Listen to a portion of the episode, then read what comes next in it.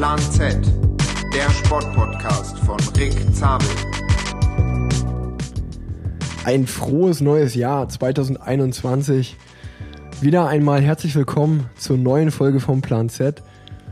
Heute haben wir einen Gast, äh, auf den ich mich wirklich sehr freue. Und ich glaube auch, dass höchstwahrscheinlich wusste ich noch nie so wenig über einen Gast, der hier zu Gast ist. Äh, deswegen äh, erstmal herzlich willkommen. Äh, der schöne Branko ist heute da. Vielen lieben Dank, Hallöchen. Also erst einmal direkt zum Anfang. Äh, das ist wirklich, ich habe lange überlegt, aber es ist wahrscheinlich auch mit Abstand der beste Instagram-Name, der, der mir, vor allen Dingen, der, wer hier von den Leuten, die hier zu Gast waren, ähm, aber auch einfach äh, gefällt mir sehr gut. Und da natürlich auch noch deine, deine Bio ist dann sogar noch witziger. Ähm, da bin ich gespannt, was du in der Bio rausgefunden hast. Ja, in deiner Bio steht doch äh, DJ, Unterhalter, Radsportler und Mensch. Richtig, genau. Das fand, das fand ich äh, wirklich äh, wahnsinnig gut. Und als ich das gestern äh, einem Freund von mir zum Beispiel vorgelesen habe, weil ich es einfach so witzig fand, als ich dem erzählt habe, dass du heute zu Gast bist, hat er gesagt, ach, bei der Bio, da merkt man direkt so, der lebt auch einfach. das, ist, das, das ist jemand, der lebt, der nimmt das nicht zu ernst.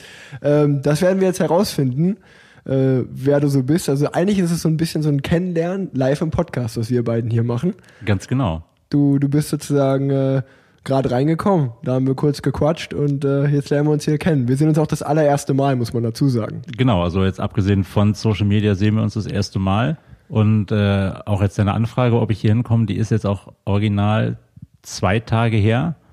Äh, also es ist eine sehr, sehr schöne, spontane äh, Geschichte, aber ich habe mich seitdem wirklich äh, sehr darauf gefreut. Ja, ich mich auch. Ähm, ich glaube, ich habe auch ganz gute Dinge vorbereitet, äh, damit es eine knaller Folge wird mhm. zum Jahresstart. Und ähm, ja, ich wollte einfach nur sagen, frohes neues Jahr an alle nochmal. Frischer Wind. Äh, ich habe richtig Bock auf das Jahr, aufs Radfahren, auf den Podcast. Äh, ich freue mich mal wieder dass ihr, ihr eingeschaltet habt, dass ihr dabei seid.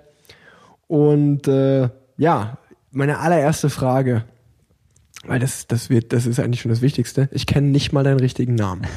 Ich, ich, stell, ich habe dich hier vorgestellt als der schöne Branko, das ist dir vielleicht schon aufgefallen. Äh, wie ist denn dein, dein echter Name? Mein echter Name ist Sebastian. Und äh, Nachname, kann man das auch verraten? Oder? Den Nachnamen kann man auch verraten. Äh, Hespers ist der Nachname. Ähm, ich bin zarte 38 Jahre alt und äh, komme aus Köln. Nicht gebürtig, aber jetzt seit mittlerweile 14 Jahren äh, okay. lebe ich hier. Und woher kommt dann der Spitzname Branko? Also der ist ja einfach grandios. Ähm, das hat äh, eine etwas längere, einen etwas längeren Werdegang. Äh, vor sehr vielen Jahren, ich meine, es wäre 2004 gewesen, äh, da war ich an Karneval in der Heimat und äh, trug, was man damals so gerne getragen hat. Das war eine Fukuhila-Perücke, äh, ein Schnurrbart und einen äh, rosafarbenen Ballonseide-Jogginganzug, dazu ein Feinripp-Unterhemd. Äh, daraufhin meinte eine Freundin von mir einfach nur, du siehst aus wie so ein richtiger Branko. Dann war der Branko da erstmal da. Dann habe ich äh, über die Jahre, dann bin ich nach Köln gegangen, habe angefangen hier in der Sporthochschule zu studieren und dann über einen guten Freund von mir, über äh, den Johannes Höhn, äh, guter Fotograf, Pangea auch bei Instagram, sehr schöne Bilder macht der junge Mann. Über den habe ich die Sportart Headis kennengelernt. Und beim Headis geht es eben auch darum, dass man einen, äh, einen Spielernamen, einen Kampfnamen quasi braucht. Und dann kam da wiederum wieder Branko in den Hinterkopf und dann war es aber noch, ja, Branko an, äh, an sich Alleine ist ein bisschen langweilig. Dann war es erstmal Branko Schmitz. Und dann ging es aber noch weiter, dass ich dann 2011 bei der Night of the Raging Bulls hier in Köln geboxt habe. Das war eine ganz große Line-Box-Veranstaltung, wo es auch einfach null um Ernsthaftigkeit ging, sondern nur um Entertainment. Und da habe ich dann in Anlehnung an äh, Kölner Kiezgrößen äh, dann eben meinen Kampfnamen der schöne Branko gewählt. Und der ist seitdem einfach da geblieben. Ja, wirklich, wirklich sehr gut. Ähm, ich weiß persönlich, äh, dass du bist mir, glaube ich, das erste Mal, ja, am Anfang, am Anfang der, der Lockdown-Zeit äh, bist du sozusagen in meine Welt äh, hineingeschwappt. Äh, ich folge ja Tommy Schmidt und der hat, der hat ja sozusagen dich und einen anderen äh, DJ-Kollegen, äh, mit dem du Radio Flanke zusammen machst, darauf kommen wir später noch zu sprechen, ähm, sozusagen ein bisschen gepusht. Und dann bin ich einfach bei dem Namen der schöne Branko auch direkt hängen geblieben und dachte mir so, ey, das muss irgendwie ein geiler Typ sein, äh, wenn man schon so einen coolen, äh, ja, so einen coolen Insta-Namen hat. Und als ich dann sozusagen dann noch deine Bio gelesen habe, äh, da war mir eigentlich direkt klar, ey, den muss ich einfach mal irgendwann in meinen Podcast einladen. Weil so ein bisschen, das, das finde ich einfach spannend, so DJ, Unterhalter und dann als drittes kommt Radsportler. Da dachte ich mir so, okay, wie passt das zusammen? Äh, wie kriege ich das jetzt unter einen Hut? Äh, finde ich sehr spannend, das heute rauszufinden. Und ähm, ja, auch noch sozusagen zu dem Thema Branko, ich, mir sind halt direkt so Erinnerungen hochgekommen zu Simon Gosian, Simon Gosian und Comedy Street. Mhm. Äh, das hab, da habe ich immer sehr gelacht, wenn er diesen, bei ihm hieß der Typ ja Bronco und nicht genau. Branko, aber immer so, Bronco, mein Lieber, hast du den Fluchtwagen besorgt? Äh, Bronco, wo ist die Kohle? Wo ist die Kohle? ja, okay. das, äh, deswegen sehr, sehr gut. Ähm, ich muss auch, dann ist mir übrigens auch aufgefallen, dass du der, du bist schon der dritte DJ zu Gast hier in meinem Podcast. Mhm. Ähm, Quasi nach Paul. Nach Paul, genau, der, der DJ Rick war. Mhm. Und nach äh, Philipp Sterewitsch, der unter dem Pseudonym DJ Radio Boy unterwegs mhm. ist. Ähm, fand ich auch äh, sozusagen in der Recherche zur Folge ist mir das aufgefallen, fand ich sehr witzig zu erwähnen. Und ähm, genau, wir fangen einfach mal damit der Hörer dich kennenlernt, habe ich mir eine Schnellfragerunde überlegt. Und genau mit der legen wir jetzt los. Okay. Ähm, wie du mit richtigen Namen heißt, wäre die erste Frage gewesen, das haben wir schon geklärt. Ähm, wie es zu Branko kam auch, dass du 38 Jahre bist, äh, hast du auch schon erwähnt. Ähm, dass du in Köln wohnst, auch schon. Ähm, sozusagen die ersten vier Fragen hast du einfach schon in deinem Intro selber beantwortet. Verdammt. Ähm, jetzt steht hier Beruf, Fragezeichen. Beruf. Ähm, kann man eigentlich tatsächlich relativ einfach unter, äh, nennen. Es ist eigentlich Unterhalter. Ich äh, arbeite hauptberuflich fürs Fernsehen, äh, bin angestellt bei einer äh, recht großen Produktionsfirma hier in Köln und bin da als äh, Chef vom Dienst angestellt und äh, entwickle Spiele aktuell. Okay, ähm, sehr gut.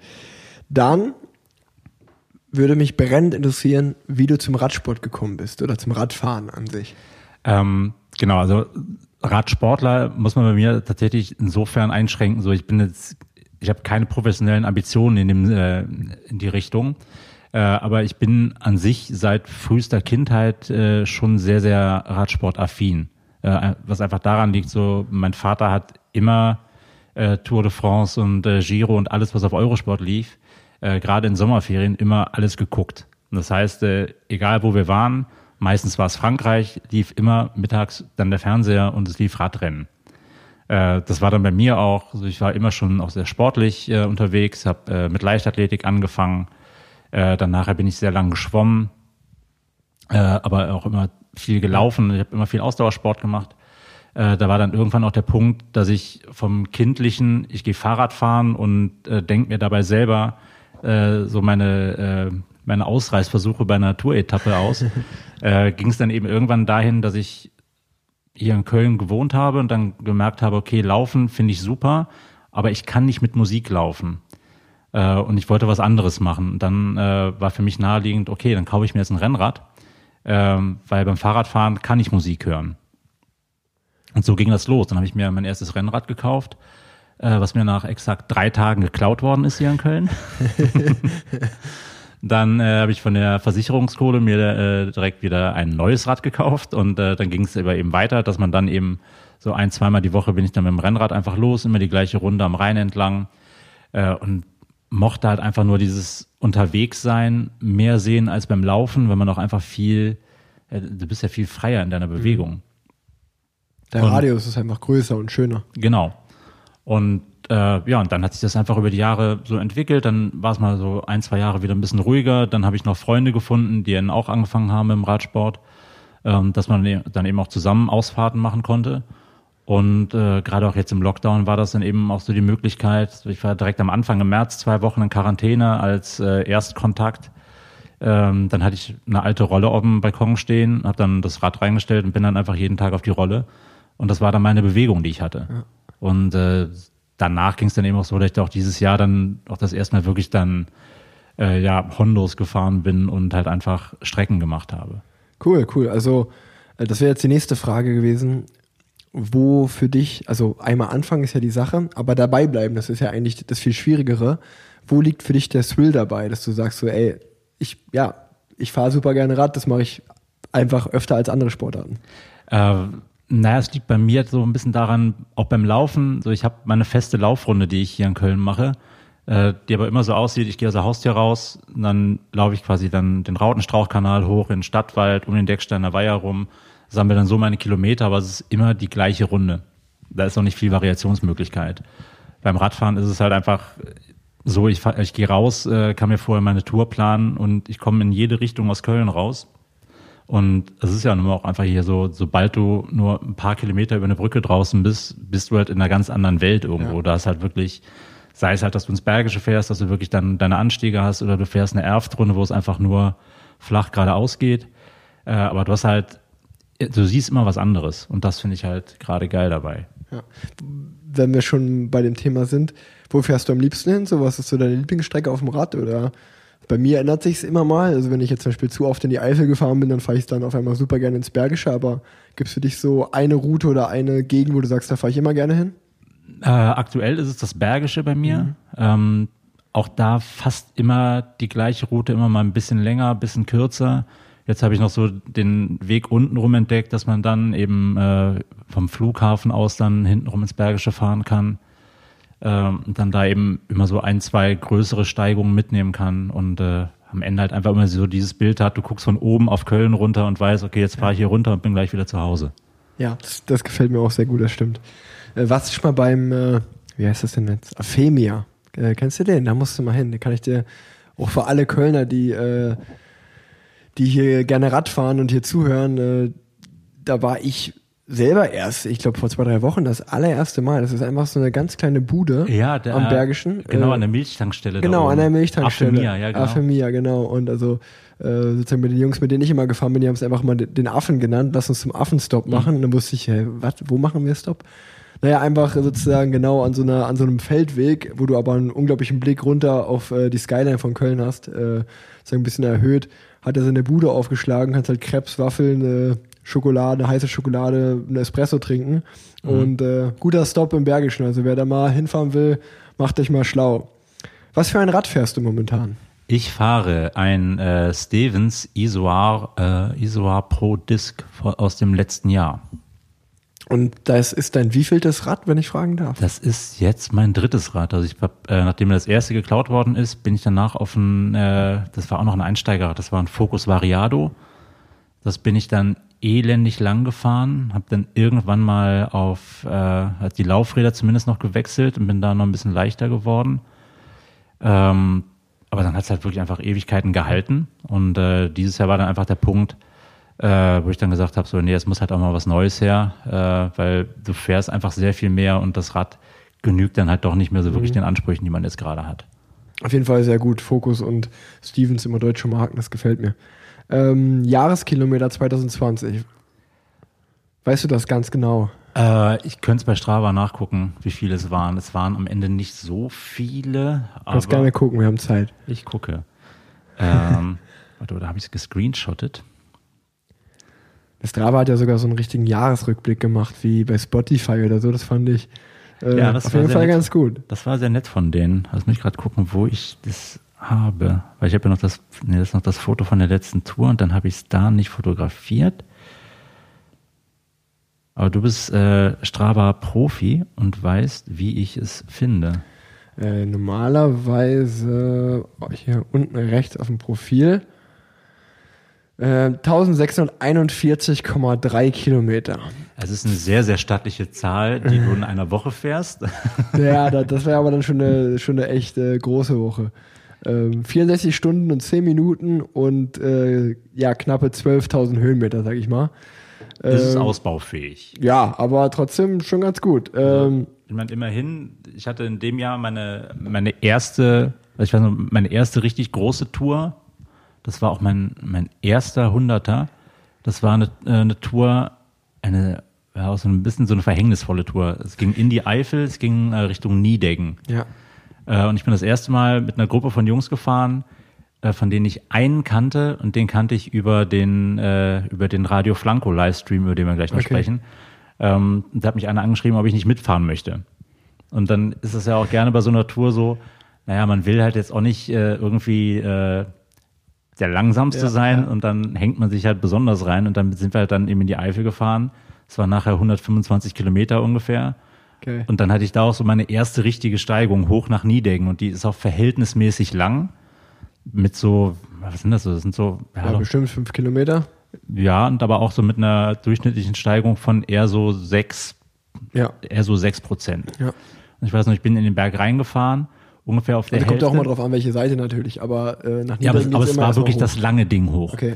Und ich weiß nicht, ich bin reingefahren in das Ding, habe mich auch dann durchaus gut gefühlt und dann so, ja gut, dann fährst du an dem mal vorbei. Hatte aber auch noch gar nicht so richtig am Schirm, okay, so wie fahre ich denn überhaupt wirklich eine längere Steigung?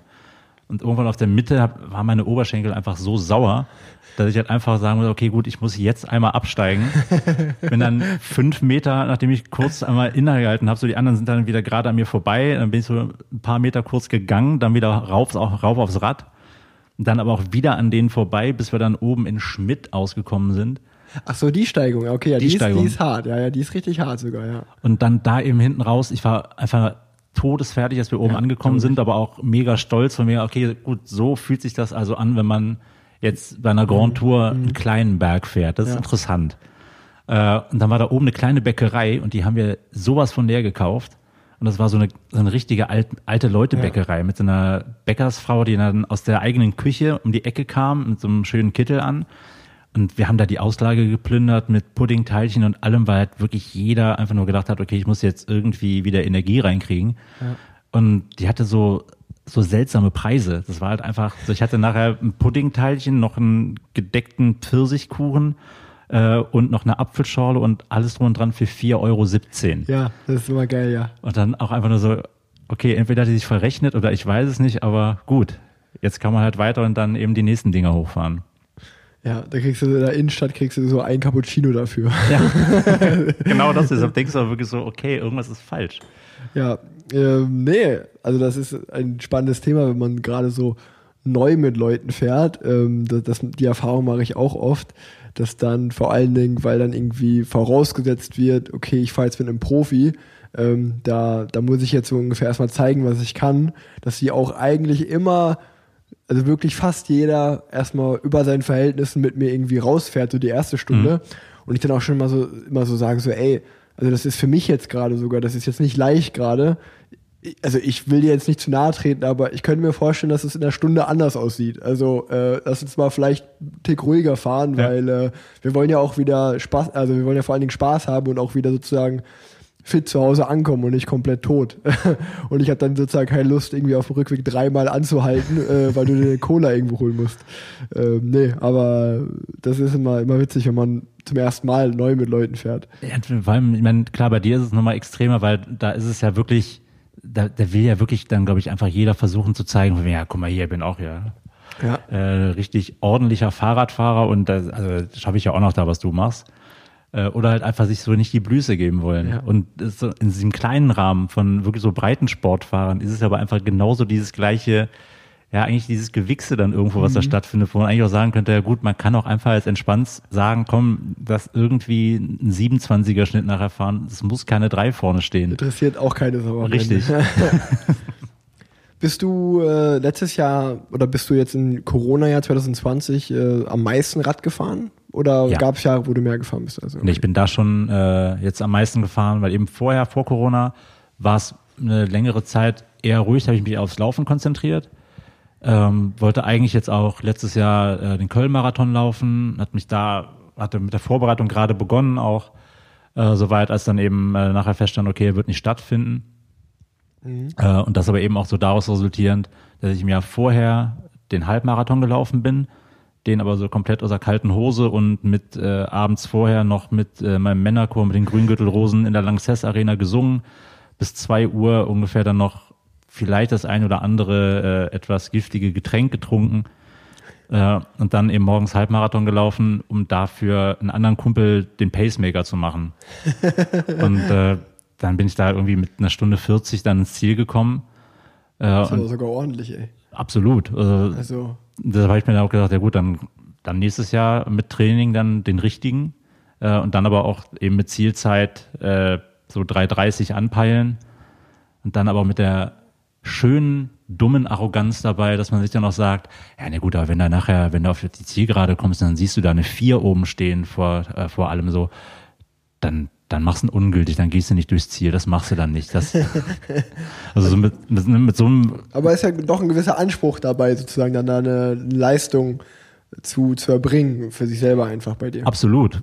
In dem Fall wäre es wahrscheinlich dann absolut dumm gewesen, Ja, das zu machen, ja, ja. aber ähm, ja Gott, Ehrgeiz ist halt auch eine, finde ich, noch eine sehr, sehr wichtige Sache beim Sport, egal was man macht. Ja, voll. Also ich bin ja, das hatte ich glaube ich schon ein paar Mal im Podcast erzählt, jetzt, jetzt hört es la langsam wieder auf, aber gerade so im, äh, eigentlich in der Offseason, so im November und äh, auch im Dezember noch, äh, bin ich, äh, oder wo ich gar kein Rad gefahren bin, bin ich so zwei, drei Mal die Woche laufen gegangen und jetzt äh, die, den letzten Monat, wo es wieder mit dem Radtraining angefangen hat, schon noch einmal die Woche. Und im Gegensatz zum Radtraining, wo ich dann natürlich mich auch so nach so einer Pause erstmal wieder ein bisschen schwer tue, wieder anzufangen, weil genau das, was du gerade gesprochen hast, das hat man ja auch. Man fängt an und denkt sich, hm, warum fahre ich denn jetzt auf einmal nur einen 29er Schnitt oder einen 28er Schnitt? Eigentlich fahre ich ja einen 31er oder einen 32er, kann ja gar nicht sein. Ähm, natürlich logisch weiß man, ey, du hast jetzt gerade vier, fünf Wochen nicht auf dem Rad gesessen, ist ja normal, dass du jetzt äh, nicht, nicht direkt da anknüpfst, wo du aufgehört hast. Aber trotzdem äh, ist ja irgendwie so ein kleiner Mann im Ohr, der einem sagt, nee, jetzt musst du aber jetzt äh, eigentlich da weitermachen, wo du aufgehört hast. Obwohl es unrealistisch ist. Aber beim Lau aber trotzdem ist beim Radfahren dann so, dass ich irgendwie, zum Beispiel jetzt gerade ist der Punkt, wo ich denke dann, ah, ich bin jetzt drei, vier Wochen wieder Rad gefahren, auf einmal äh, habe ich das Gefühl wieder so, jetzt fahre ich mal wieder wie ein Profi, sag ich mal, äh, und denke so, geil, äh, läuft wieder, ich kann wieder ein bisschen auf die Pedale drücken. Ähm, aber beim Laufen zum Beispiel habe ich das gar nicht. Da habe ich, mal habe ich einen guten Lauf und denke mir so, oh, jetzt habe ich mich gesteigert und dann versuche ich da am nächsten Lauf anzuknüpfen und laufe aber irgendwie eine halbe Minute langsamer auf den Kilometer. Und also selbst wenn ich mich so richtig angestrengt habe, mal, also wirklich schnell zu laufen, also unter fünf Minuten kriege ich das trotzdem nicht hin. Also auf dem Kilometer. Das ist auch, obwohl ich eigentlich die Ausdauer dafür habe, mein Körper macht das gar nicht mit. Äh, Das ist, ist schon witzig beim Laufen und äh, auch irgendwie so beim Radfahren. Manchmal habe ich so Trainingseinheiten, dann steht da auch sechs Stunden und denkst, boah, sechs Stunden Radfahren ist ja ewig. Aber dann kommt man zu Hause an und denkt sich, ach, die sechs Stunden gingen aber sauschnell um.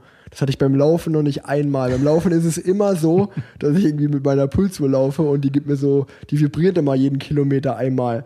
Und dann zähle ich am Anfang so mit und spätestens bei Kilometer vier oder fünf denke ich, ey, das kann doch nicht sein, dass ich jetzt erst vier Kilometer habe. So, auch wenn man so von dem, irgendwie, glaube ich, von dem äh, ja vom Radfahren rangeht, dass man so 200 Kilometer fahren kann oder 150 oder 100, was jetzt mal viel ist, kommt mir natürlich vier Kilometer ist für mich so gar nichts. Da bin ich nicht mal aus Köln raus so gefühlt. Ähm, und beim Laufen ist das schon so äh, dauert. Also kann- dann brauche ich halt 20 Minuten oder 22, 23 Minuten und es kommt mir aber schon vor wie eine Stunde oder so. Ja, ich habe es da aber auch, also beim Laufen habe ich auch so diesen kleinen Nicht-Zufrieden-Mann im Ohr, der halt wirklich dann auch die ganze Zeit mit auf die Uhr guckt und dann sagt, ja gut, da steht da eine 5 vorne. Ja, eigentlich normalerweise bist du eben auch schneller. Also, also unterbewusst versucht man dann doch immer wieder genau dahin zu laufen, wo man sonst unterwegs ist. Aber ich habe es auch ganz oft, so die ersten drei Kilometer, die ziehen sich so ewig vom Gefühl her. Und dann, sobald man, das ist bei mir dann ungefähr die Stelle, da bin ich kurz vom Stadion hier in Köln. Und ab da ist es dann, okay, jetzt bin ich eigentlich raus aus, aus der Stadt für mich, auch vom Kopf her. Und jetzt kann ich anfangen, mich zu entspannen beim Laufen. Und das geht aber auch wirklich erst dann genau oben am Adenauer Weiher los. So vorher ist einfach nur ein bisschen reinarbeiten. Was ist deine beste Erinnerung verbunden mit dem Rad oder auf dem Rad? Oh, beste Erinnerung auf dem Rad. Ähm, ist noch gar nicht so lange her. Das war äh, eine, eine Tour, die ich unbedingt immer mal machen wollte. Und das war eben äh, für mich als äh, in Köln lebender Fan von Borussia Mönchengladbach äh, einfach eben das Ding mit dem Rad zum äh, Gladbacher Stadion zu fahren, was an sich eine sau einfache Strecke ist, weil das geht nur geradeaus die Venloer Straße raus. Du fährst nur geradeaus an dieser Straße entlang äh, kommst dann halt irgendwann am Stadion an. Und da war dann auch einfach nur so ein, so ein richtig cooler alter Ordner, äh, der uns dann darauf hinweisen wollte, dass man ja jetzt überall Maske tragen muss, dann auch da auf Stadiongelände, äh, obwohl da niemand ist. Äh, und als wir dem dann erzählt haben, ja, nee, wir sind jetzt gerade aus Köln gekommen, fahren jetzt gleich auch wieder zurück. Ach, aus Köln. Oh ja, das ist aber, das aber eine schöne Tour. Ja, da noch viel Spaß. Und aber es war so dieses, äh, so dieses Gefühl, ja, das, diese Tour wollte ich immer mal fahren. Und so, dann hat man es halt mal gemacht. Ähm, auch so auf, nach drei Vierteln habe ich mir auch gedacht, von wegen, boah, weil dann kam nur noch Gegenwind und das auf den Feldern da am Niederrhein ist halt einfach nur ekelhaft. Äh, und da wollte ich dann auch nur noch nach Hause, aber nachher war ich halt wirklich so für mich vom Kopf richtig happy zu sagen, so geil, ich bin, ich habe diese scheiß Tour jetzt mal gemacht. Ja. Ja, äh, nee, das ist cool. Hast du schon mal auch irgendwie so eine, so eine Abenteuerreise oder so gemacht? So, dass du gesagt hast, mit, mit Schlafen irgendwo oder mit dem Rad irgendwo hinreisen? Äh, habe ich noch nicht gemacht, habe ich aber vor. Und das ist dann aber eben auch eine ähnliche Tour. Ähm, ich muss dazu sagen, ich komme gebürtig aus der Ecke von Mönchengladbach. Und das wäre dann eben eine Tour in drei Etappen wahrscheinlich, dann eben einmal von Köln raus zu meinen Eltern, von, äh, da dann einen Zwischenstopp, von da nach Holland ans Meer und von da aus dann äh, eben wieder die Runde zurückfahren. So, das wäre so ein Ding, auf das ich mal auch durchaus Bock habe, wo ich aber auch auf jeden Fall auch weiß, dass der Wind äh, gerade in Seeland Ja. äh, ein sehr, sehr ähm, schlimmer Freund sein kann. Harter Gegner auf jeden Fall. Mhm. Jetzt wird es ein bisschen spezifischer. Äh, Strava oder Komoot? Äh, für die Planung Komoot, für die Aufzeichnung Strava. Carbon, Alu oder Stahlrahmen? Carbonrahmen, Mechanische oder elektrische Schaltung? mechanische, Scheiben oder Felgenbremsen? Scheibenbremse, Drahtreifen, Schlauchreifen oder Tubeless? Schlauchreifen. Was machst du, wenn du Platten hast? Ein bisschen rumheulen. und halt gucken, wie ich dann nach Hause komme. So, äh, aber ähm, das hat sich ja irgendwie bei mir so eingeschlichen mittlerweile, dass es halt Ja. äh, die Wahl dieses geworden ist. Ich Gravel- hatte aber auch bisher noch keine, äh, noch keine große Panne unterwegs. Deshalb Ah, da ist, aber Glück. Also wenn du da mal eine Panne hast, dann aber viel Spaß mit dem ja, dann, ist, äh, dann, dann hat man halt Pech gehabt. ich. Da wirst du auf jeden Fall irgendwie eine Notfallnummer haben, die du anrufen kannst. genau, aber die ist ja dank Strava am Handy dann immer dabei. Obwohl ich da einen kleinen Tipp geben kann. Ähm, das wirkt immer mal Wunder. Das ist einfach das Pannenspray, was es bei Decathlon gibt. Ähm, das kostet, glaube ich, drei, drei Euro oder so. Das nehme selbst ich öfter mal im Training mit. Und wenn du nur so ein kleines Loch oder so hast oder durch eine Scherbe gefahren bist, keine Ahnung, der Reifen lässt ein bisschen Luft, einfach das dran machen. Das ist einfach so eigentlich so ähnlich wie das Zeug, was in einem Tubeless-Reifen drin ist. Ähm, also diese Dichtmilch einfach. Dann kannst du das sozusagen reinsprühen ins Ventil, drehst das Rad ein bisschen und dann musst du im besten Fall noch eine kleine Pumpe oder so dabei haben. Ähm, dann verdichtet sozusagen das Zeug, was du jetzt in, durchs Ventil in den Reifen reingemacht hast, am besten das Loch von innen. Mhm. Hat bei mir bis jetzt immer geklappt. Und äh, ja, dann lässt du wieder Luft rein und äh, dann kommst du normalerweise wenigstens immer nach Hause. Ähm, je nachdem, wie engagiert man dann ist, äh, sollte man natürlich den Reifen wechseln. Wenn manchmal so ein fauler Hund ist wie ich, dann fährt man auch noch weiter bis zum nächsten Platten und macht den Trick einfach wieder. Äh, aber ja, kann ich auf jeden Fall jedem empfehlen. Also die wunderbare Kölner Herangehensweise, das Provisorium hält, kann man weitermachen. Genau. Gravelbike oder Mountainbike? Ähm, weil ich, ich würde, wenn dann eher Gravelbike fahren. Ja, finde ich auch sehr gut. Eher Aero oder eher bequem? Eher Aero. Da bin ich äh, dann doch äh, der Ehrgeizling, der versucht dann irgendwo noch da die letzten Sekündchen irgendwo rauszudrücken. Okay. Kleines oder großes Blatt? In der Regel großes Blatt versuche ich immer zu fahren, sobald es in die Anstiege geht, dann aber direkt klar. äh, ne, äh, dann auf dem großen Blatt, äh, Blatt bleiben natürlich, dann äh, Ähm, Bikepacking oder normaler Urlaub? normaler Urlaub. Flach oder bergig? Aktuell bergig. Zum Radfahren lieber Italien oder lieber Frankreich? Italien. Alpen oder Pyrenäen? Alpen. Alpen oder Dolomiten? Alpen. Lieblingssnack bei einer Pause auf dem Rad? Äh, belgische Waffel. Sehr gut.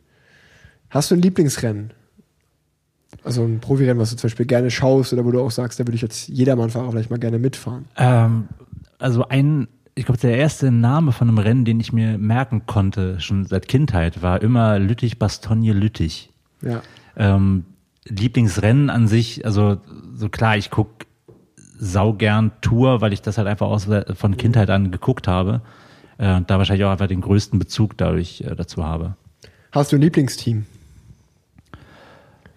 Boah, nee, Lieblingsteam kann ich gar nicht großartig sagen. Weil auch einfach so, ich meine, früher, ich glaube, mittlerweile gibt es einfach eine viel größere Fluktuation auch in den Teamnamen, weil einfach Ja, Sponsoren wechseln und alles. Und es ist halt nicht mehr so dieses klassische, meine, ne, ich bin aufgewachsen Mhm. mit Team Telekom. So, das ist einfach über Jahre durchgezogen worden. Dann hast du noch Festina dabei. Äh, das waren einfach gängige Namen. Und jetzt hast du mittlerweile Sponsor, dann halt einfach immer drei, vier Sponsoren, die irgendwie in einem Namen drin sind. Und denkst dann so, okay, warte, was war das jetzt noch? Also dann noch, also, nee, aktuelles Lieblingsteam tatsächlich nicht.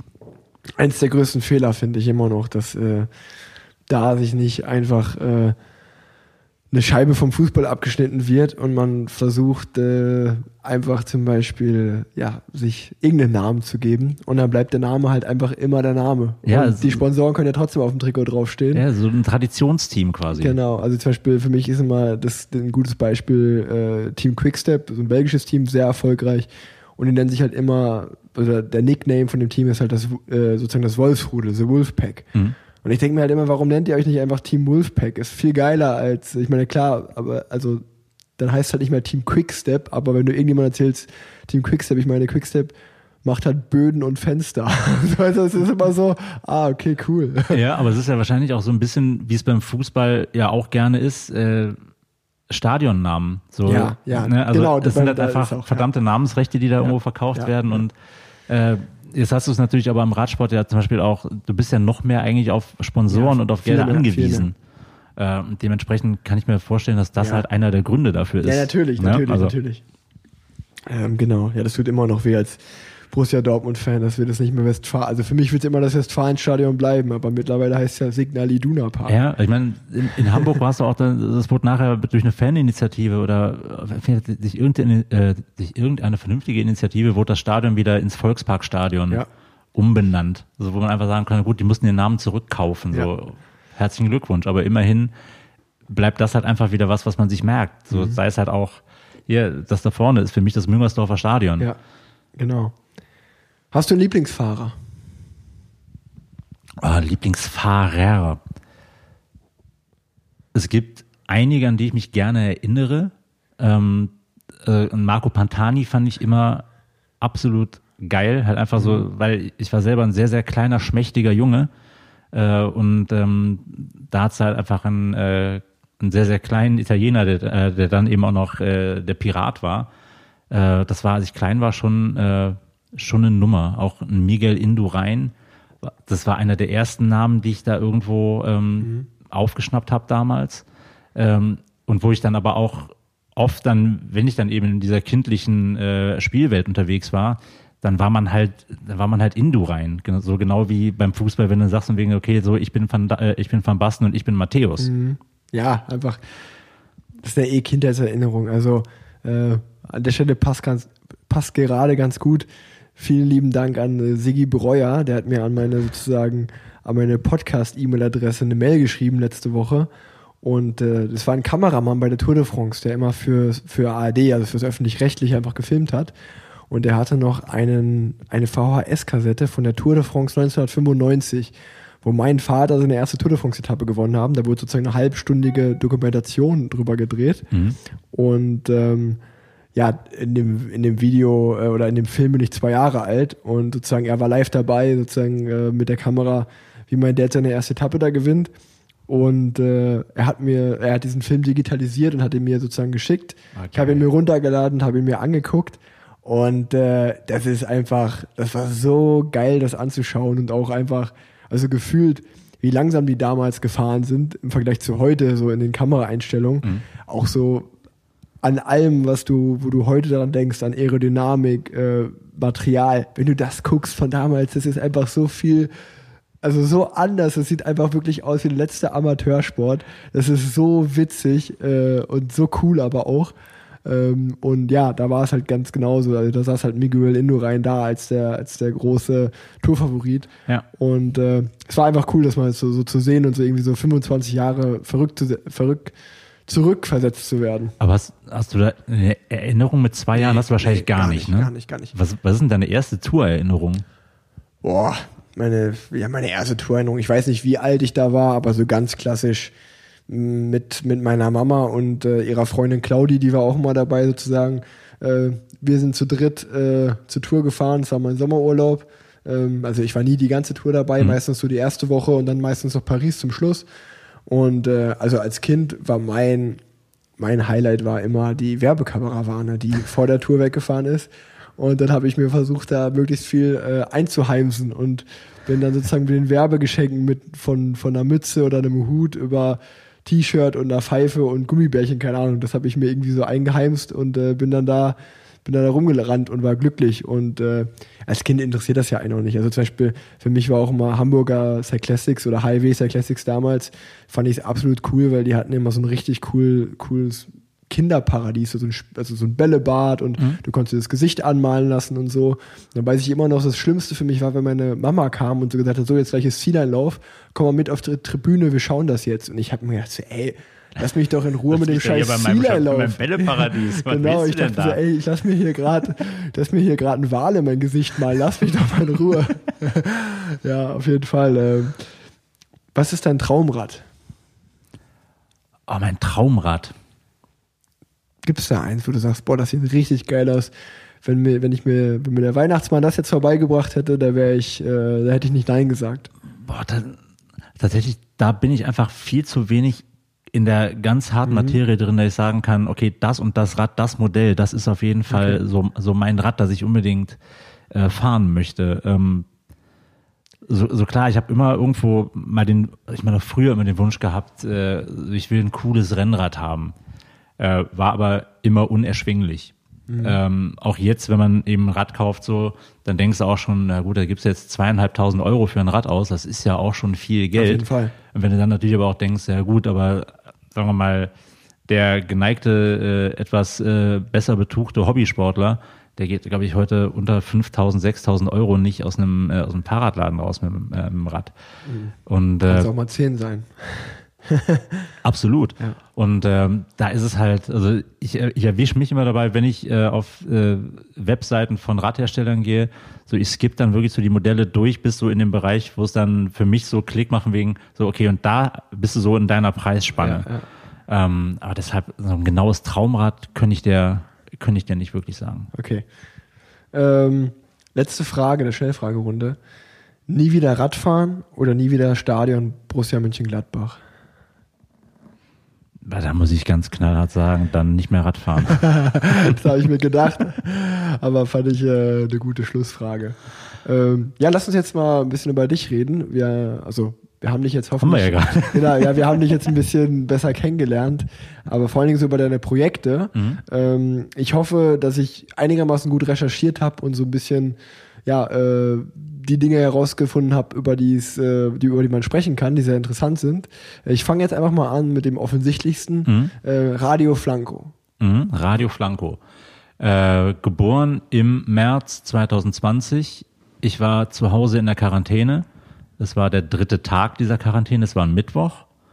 Und ich hatte absolute Langeweile, saß quasi im Homeoffice in dieser Quarantäne, weil ich als dummer Mensch nicht verstanden habe, dass ich ja krank geschrieben werde, wenn ich in der Quarantäne bin. Also mhm. habe ich ganz normal äh, über, äh, über Teams dann meinen Job weitergemacht, dann meine Meetings gemacht und dann irgendwann habe ich mir mittags gedacht, so, boah, nee, ich habe jetzt einfach nur Bock für, für meine Freunde ein bisschen Musik aufzulegen. Und dann äh, habe ich mir auch gesagt, ja, nee, machst du eine halbe Stunde, machst du zehn Platten und dann äh, machst du das auf Instagram und dann ist gut. Hab dann aber eben nicht äh, im Hinterkopf gehabt, ja, okay, es könnten ja auch dann eventuell ein paar Leute mehr gucken. Und dann war ich nachher bei Platte 7 ungefähr angekommen, guckte im Augenwinkel auf mein Telefon, was neben mir stand, äh, und sah auf einmal da die View-Zahlen hochgehen. So, und das war halt am Anfang ging das los mit 12 bis 20 Leuten. Und auf einmal guckte ich rüber und es waren über 800 und das Tendenz steigend. Und der Chat, der drehte richtig durch. Äh, was das Ergebnis war von äh, dem wunderbaren Tommy Schmidt, der einfach gedacht hat, nö, zwölf Leute ist mir zu wenig, ich mache jetzt Werbung dafür. Ja. Und dann ist es, glaube ich, an dem Tag bis auf über 5000 Zuschauer hochgegangen. Äh, und ich habe natürlich dann auch gedacht, okay, ich kann jetzt hier nicht aufhören nach, äh, nach zehn Platten, ich muss jetzt hier noch irgendwie weitermachen. Hab dann noch eine Stunde, glaube ich, weiter aufgelegt. Äh, und dann äh, kam halt eben einfach dann durch Telefonieren so die Idee, äh, ja gut, äh, das macht ja Spaß und ist ja vernünftig und scheint auch Leute, äh, Leuten Freude zu bringen. Äh, das machen wir jetzt täglich. Und dann kam eben noch mein Kumpel Flimmy dazu wo wir dann gesagt haben, okay, morgen macht Flimmy, äh, dann machen wir das immer im Wechsel. Und aus diesem täglichen Wechsel wurde dann eben jeden Tag der Wechsel, eine Stunde leg ich auf, eine Stunde legt er auf, dann wieder ich, dann wieder er. Und dann haben wir quasi den Nachmittag beschallt. Und dann kam aber auch recht schnell der Gedanke, ja du, wenn das so viele Leute gucken und in dem Chat hat sich dann auch so langsam rauskristallisiert, dass die Leute aus Spaß nach Merch fragten, dann machen wir doch Merch. Und dann haben wir äh, mit einem anderen Kumpel, mit äh, Flexi äh, von Move Merch, dann wiederum hat der hat angeboten, ja komm, ich mache euch was, ich mache euch einen Online-Shop und dann verkaufen wir T-Shirts. Und äh, dann kam ihm auch der nächste Gedanke, ja super, weil äh, gerade Flimmy hat durch Corona gar keine Einnahmen mehr, weil er ist halt hauptberuflich DJ und dem ist alles weggebrochen. Und dann war die Idee, gut, dann haben wir zumindest durch diese, äh, diese Einnahmen, die kann man dann Flimmy geben. Und äh, ich selber möchte eigentlich nichts davon haben, meinen Teil spende ich komplett. Und dann war die Idee geboren von Radio Flanco, dass man eben in der Krise das Gute sieht. Wir haben äh, Sea-Watch und Viva Con Aqua als Spendenziele ausgemacht und dann am Ende von dem ganzen Reigen äh, und dem Merch-Verkauf und allem äh, dann 8.200 Euro insgesamt äh, spenden können äh, für Viva Con Aqua und für Sea-Watch. Mega. Aber jetzt gibt es euch trotzdem noch. Also man kann immer noch zuhören, wenn man Bock hat. Genau, jetzt gibt es uns immer noch. Wir sind immer noch jeden Tag ab 12 Uhr äh, mittlerweile auf Twitch, äh, twitch.com slash radioflanco. Eine wunderbare Seite. äh, eben täglich ab 12 Uhr. Manchmal ist es auch erst um eins, aber wir versuchen schon jeden Tag 12 Uhr aufrechtzuerhalten. Und das eben Montag bis Freitag bis dann ungefähr 15 Uhr jeden Tag. Das Wochenende haben wir jetzt mittlerweile rausgenommen. Äh, anfangs lieb es komplett jeden Tag durch, aber jetzt mittlerweile muss ich halt auch wieder normal arbeiten. Das heißt, ich habe nur noch meine Mittagspause eigentlich zur Verfügung, um das zu machen. Äh, und dann wechsle, mich, äh, wechsle ich mich eben mit Flimmy immer wieder ab. Und äh, wir bespaßen dann eben die Menschen da. Auf jeden Fall eine sehr, sehr geile Idee. Äh, alle, die das hören, gerne mal vorbeischauen. Ähm, kannst du so ungefähr sagen, also ist es einfach komplett querbeet musiktechnisch oder gibt es da eine bestimmte Richtung? Ähm, eigentlich ist es verhältnismäßig querbeet. Der, der Schwerpunkt liegt schon im Bereich äh, halt Hip-Hop-Musik. Ich weiß aber noch, das allererste Set, was ich da gespielt habe, wo es dann auf einmal losging, äh, da habe ich nur Yachtrock-Platten gespielt. Also wirklich nur so, so 70er, 80er äh, Softrock-Musik. Ja. Mega. Und äh, dann eben nachher kamen dann mehr Rap-Platten dazu, einfach weil ich dann gucken musste, okay, oh, was mache ich denn jetzt? Äh, aber eben einfach durch die persönliche Prägung ist es schon eher diese Richtung, aber wir sind uns da nicht so schade, einfach in jedes, äh, jedes Genre auszubrechen, in das wir halt rein wollen. Eine Frage habe ich da noch. Ähm, das frage ich mich schon sehr, sehr lange. An der Aachener Straße, da hängt so ein großes Plakat gegenüber vom Pimmock, wenn du so hochguckst. Ja. Ist das der Flimmy, der da drauf ist? Das ist der Flimmy. Ja, das habe ich mir nämlich schon immer gedacht. Das ist äh, Flimmy und der bleibt Treuboy. Da, quasi das Team vom Bingolinchen hier in Köln. Aha, siehst du, da war ich ja gar nicht mal so weit weg. Cool. Äh, ja, ähm, dann ein weiterer Punkt, äh, ja, so allgemein, wie war dein Werdegang? Also deswegen, also wir haben ja jetzt schon erfahren sozusagen, oder ich habe jetzt auch rausgefunden, dass das DJ auf Radio Flanke bezogen ist und das aber sozusagen eigentlich eher ein Herzensprojekt ist. Und äh, oder machst du das auch beruflich richtig? Äh, wie sieht das aus? Oder mhm. Also ich habe das mal eine Zeit lang beruflich gemacht. Also insgesamt lege ich jetzt seit äh, ja, etwas mehr als 20 Jahren Musik auf. Okay. Und äh, hatte da auch zwischendurch mal, so gerade nach dem Studium, so ein bisschen äh, die Idee, ja gut, das war noch während des Studiums, ja gut, da kann ich ja so Geld mit verdienen, äh, dann muss ich ja gar nichts anderes mehr mitmachen, das ist ja super. Dann habe ich aber relativ schnell auch gemerkt, naja, wenn ich mich komplett aufs DJ-Dasein verlasse, dann muss ich halt auch Kompromisse eingehen. Dann kann ich nicht mehr nur Partys machen, auf die ich Bock habe. Mhm. Und dann muss man halt einfach für Geld auch Dinge machen, ja, die einfach nicht so übertrieben schön sind. Mhm. Ähm, dadurch kam dann eben noch die Fügung, dass ich dann halt noch beim Fernsehen anfangen konnte, habe dann mein Studium geschmissen wegen dem, äh, wegen dem Fernsehjob auch. Und das DJ-Dasein immer nebenher laufen lassen. Das ist halt immer eine wunderbare Einnahmequelle nebenher gewesen. Aber auch eine, wo es für mich einfach auch darum geht, ein Stück weit loszulassen, abzuschalten und mich komplett abzulenken von, vom normalen Alltag. Weil da kann ich halt andere Sachen machen. Und äh, ja, mittlerweile, ich meine, das habe ich dieses Jahr gemerkt, dieses Jahr konnte man nicht auflegen, außer eben in Livestreams. Ähm, man merkt dann schon, dass das, ein, dass das große Einbußen sind mittlerweile. äh, und dass einem da irgendwo auch was fehlt. Mhm. Äh, auch einfach nur das Gefühl, dass man vor Leuten steht und äh, vor Leuten Musik macht. Aber ähm, so das DJ-Ding, das wird immer da sein bei mir. Ja, sehr gut. Ähm, ich versuche auch den, den Hörern immer so ein, bei sehr interessanten Gästen wie bei dir zum Beispiel, wo jetzt der Lebenslauf nicht auf der Hand liegt, also bei einem Radprofi, das glaube ich, wenn man den Podcast schon länger hört, das ist immer, matcht sich immer so ähnlich, wie man Profi wird, äh, das wissen die Leute. Aber jetzt zum Beispiel bei dir, äh, glaube ich, ist es was relativ Neues. Erzähl mal von deinem Lebenslauf, äh, wie das bei dir lief, bis zu dem Punkt, wo du jetzt bist. Welche Stationen gab es da, wo du sagst, sie waren super entscheidend? Und äh, auch so ein bisschen so, vielleicht direkt zum Anfang, ähm, was ist vielleicht so ein bisschen, ja nicht wie so ein Motto, das ist ein bisschen klischeehaft, aber so ein bisschen so ein Prinzip oder ein Lebenssatz, wo du sagst, an den habe ich mich immer gehalten, äh, damit bin ich immer gut gefahren. Ähm, der Satz, der das beschreibt, ist halt einfach, ich möchte mir im Nachhinein nicht sagen, äh, ich habe eine Chance irgendwo liegen lassen. Äh, auch wenn ich bei irgendeiner äh, Geschichte mit, mit irgendwas auf die Fresse fliege, so, dann passiert das. Äh, aber dann sage ich auch, okay, gut, ist passiert, das hast du gemerkt, ist nichts für dich, äh, funktioniert nicht, äh, aber du hast es gemacht. Du hast diese Erfahrung gemacht, wird dich immer prägen. Ähm, ich würde mir halt niemals sagen, wegen, ach, hättest du doch mal damals äh, den Weg äh, irgendwie zumindest ausprobiert.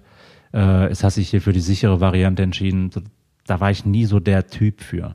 So, mittlerweile, wenn man älter wird, klar, so dann kommt halt so der Sicherheitsgedanke immer mehr irgendwo in den Kopf rein. Aber an sich ist das halt immer so ein bisschen mein Leitsatz gewesen. Und an sich, mein, mein Werdegang war eigentlich dadurch geprägt, ich habe sau viel Glück gehabt. Also ich habe äh, mein Abitur gemacht im zweiten Anlauf. Äh, den ersten Anlauf habe ich mir selber durch äh, anfangende Auflegen einfach äh, verbaut, weil da war es einfach interessanter, in einem dunklen Kämmerlein zu stehen und äh, Schallplatten aufzulegen, äh, als jetzt Hausaufgaben für irgendwas zu machen. Also habe ich dann bin ich dann vom Gymnasium auf eine Gesamtschule gegangen, habe dann da mein Abitur gemacht, dann Zivildienst. Äh, ich weiß nicht, ob du das noch kennst. Das kennst nee, du nicht mehr. Nicht. Äh, war auch eine sehr prägende Zeit für mich, weil ich da einfach auch so langsam gemerkt habe, äh, ja, da, da bin ich halt ein Stück weit erwachsener geworden auch. So, ich habe halt in, ich habe in einem Kinderheim äh, Zivildienst gemacht, habe da mit schwerst erziehbaren sechs bis zwölfjährigen gearbeitet und ähm, da brauchte man schon ein dickes Fell, weil die halt, sagen wir mal jetzt nicht die nettesten waren, was halt einfach daran lag, dass die wirklich auf, äh, von ihrem Elternhaus größtenteils so kaputt gemacht worden sind, dass die halt einfach wirklich einen Scheiß losgezogen hatten. Mhm. Ähm, nach dem Zivildienst bin ich dann an die Uni gegangen, habe erstmal Lehramt studiert. Was äh, nahe lag, weil ich aus einer kompletten Lehrerdynastie komme. So bei mir sind alle Lehrer. So mein Vater ist Lehrer, beziehungsweise war Lehrer, meine Mutter war Lehrerin, äh, meine Stiefmutter, Lehrerin, Stiefvater, ehemaliger Lehrer, Stiefschwester, Lehrerin, Schwester, Lehrerin. Nur mein Stiefbruder, der ist kein Lehrer. Aber ansonsten alle. Also komplett dadurch geprägt. Deshalb auch so, ja gut, wenn ich nicht weiß, was ich machen will, mache ich auch mal Lehramt. Bin nach Wuppertal äh, studieren gegangen, Sport und Geschichte. Nach vier Semestern habe ich festgestellt, ist es nicht. Da habe ich damals ein Praktikum am, äh, an der Schule von meinem Vater gemacht und da dann eben gemerkt, okay, es macht mir sehr viel mehr Spaß, die Kinder hier irgendwie zu verarschen, denen irgendeinen Scheiß zu erzählen, als die jetzt wirklich auf, auf ein Abitur vorzubereiten. Ja. Und das war dann für mich so der Punkt, der gut, dann solltest du vielleicht nicht Lehrer werden. Ja, Wäre wär nett von dir. ähm, dann war es das erste Mal, dass ich meinen Eltern sagen musste, äh, hört mal zu, ich breche das Studium ab.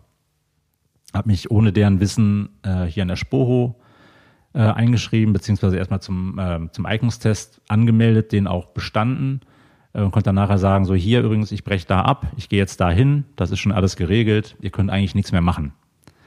Dann war ihre Aussage, naja gut, dann mach das, aber äh, wir werden dich jetzt noch zwei Jahre unterstützen und dann musst du auf eigenen Füßen stehen, dann musst du das selber hinkriegen. Äh, war fein für mich.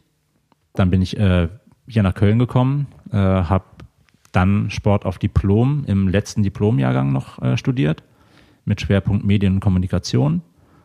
Und da ist mir dann zum Schluss, so drei Semester vor Feierabend, äh, Oliver Pocher reingegrätscht. Den habe ich über, äh, über Oliver Petzokat, den ich wiederum auf einer anderen, äh, also auch einfach kennengelernt habe bei einer Fernsehproduktion, wo ich äh, als Kandidat war damals.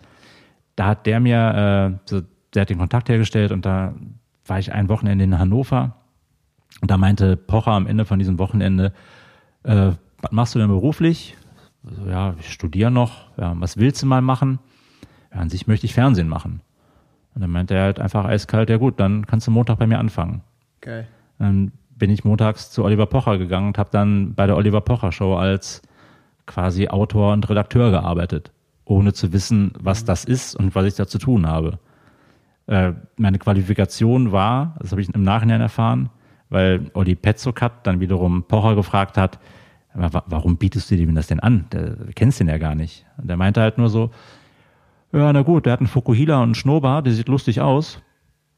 Das, das passt. Das reicht. Also der sieht lustig aus, muss, äh, muss gehen. Und seitdem mache ich quasi Fernsehen. Habe dann Okay. eben mein, äh, mein Studium geschmissen und habe mich dann über ja, die Pocher-Show, die wurde dann abgesetzt. Von da bin ich beim Promi-Dinner gelandet äh, als Autor und als äh, Realisator. Sprich, ich habe die äh, Dinner gedreht. Äh, und so bin ich dann über unterschiedlichste Produktionen, von Produktionsfirma zu Produktionsfirma getingelt. Habe dann da eben immer mehr gelernt, worauf es wirklich ankommt in diesem äh, Job und äh, was man da so alles für braucht. Ich weiß auch so, die ersten zwei, drei Jahre habe ich auch sau viel Murks gemacht. Also äh, das war dann teilweise nicht so einfach für die Produktionsfirmen danach zu sehen, was ich denen da abgeliefert habe. Äh, aber ist halt alles irgendwo dann gut ausgegangen, mit dem blauen Auge durchgekommen und äh, jetzt mache ich seit über zehn Jahren diesen Job und äh, bin absolut happy damit. Mega. Also da bin ich gerade begeistert. Das finde ich, finde ich sehr, eine sehr schöne Story. Ja, also im Nachhinein ist sie gut, aber es hat auf jeden Fall auch viele Möglichkeiten gegeben, wo man hätte sagen müssen, ah, lass es sein, mach was Vernünftiges. Aber das war eben, wie gesagt, nie so mein Anspruch. So, ich wollte halt mein Ding machen und auch meine Eltern hatten irgendwann recht schnell dann auch gesehen, er, der Junge wird seinen Weg gehen. So, wir müssen da gar nicht so drauf insistieren, dass der unbedingt jetzt da die Ausbildung fertig macht. So, der, der wird seinen Weg gehen. Und äh, ja, bis jetzt hat es geklappt. Sehr gut.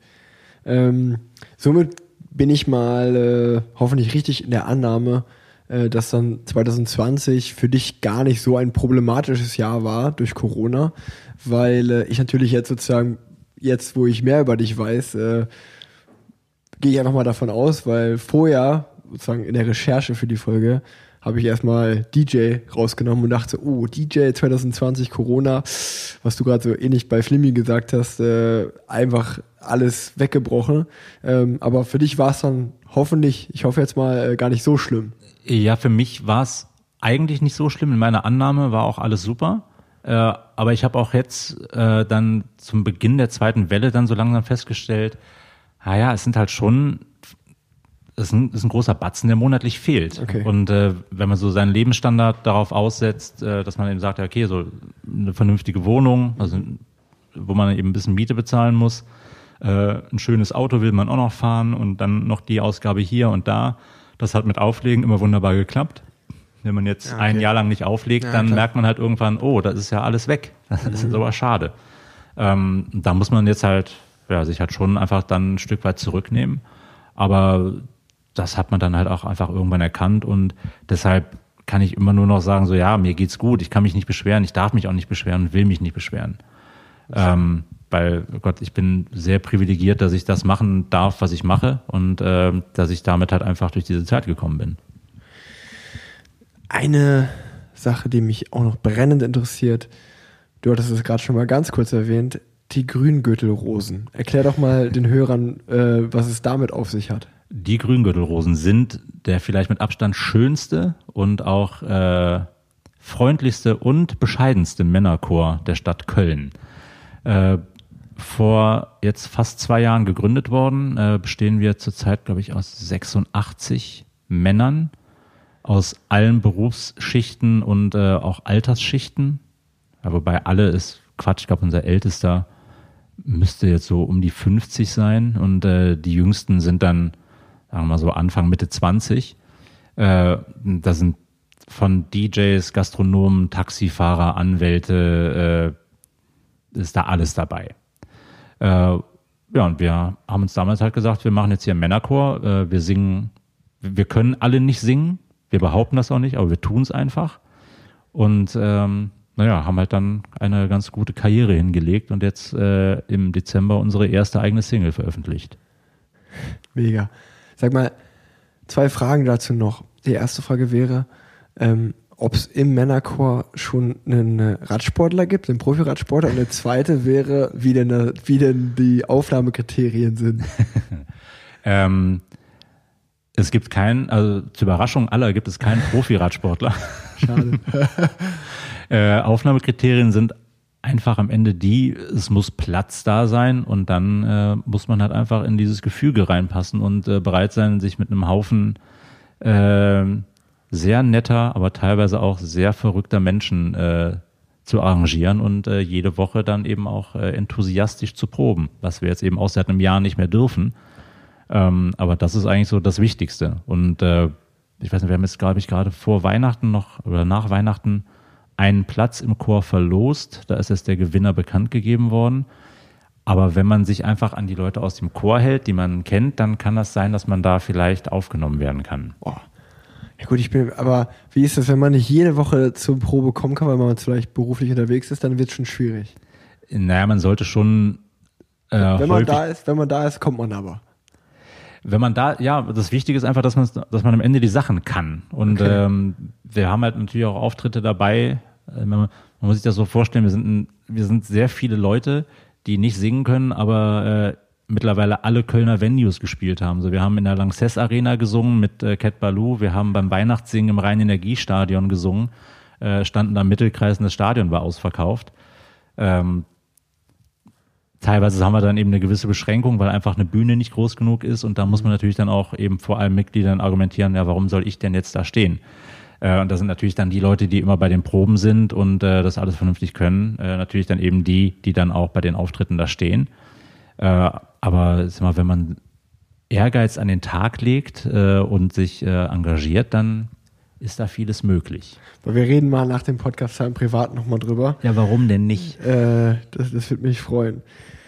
Ähm, ja, ich wäre so äh, sozusagen eigentlich durch oder gibt es noch Themen, wo du sagst, da, da, da, das müssen die Leute da draußen erfahren? Boah.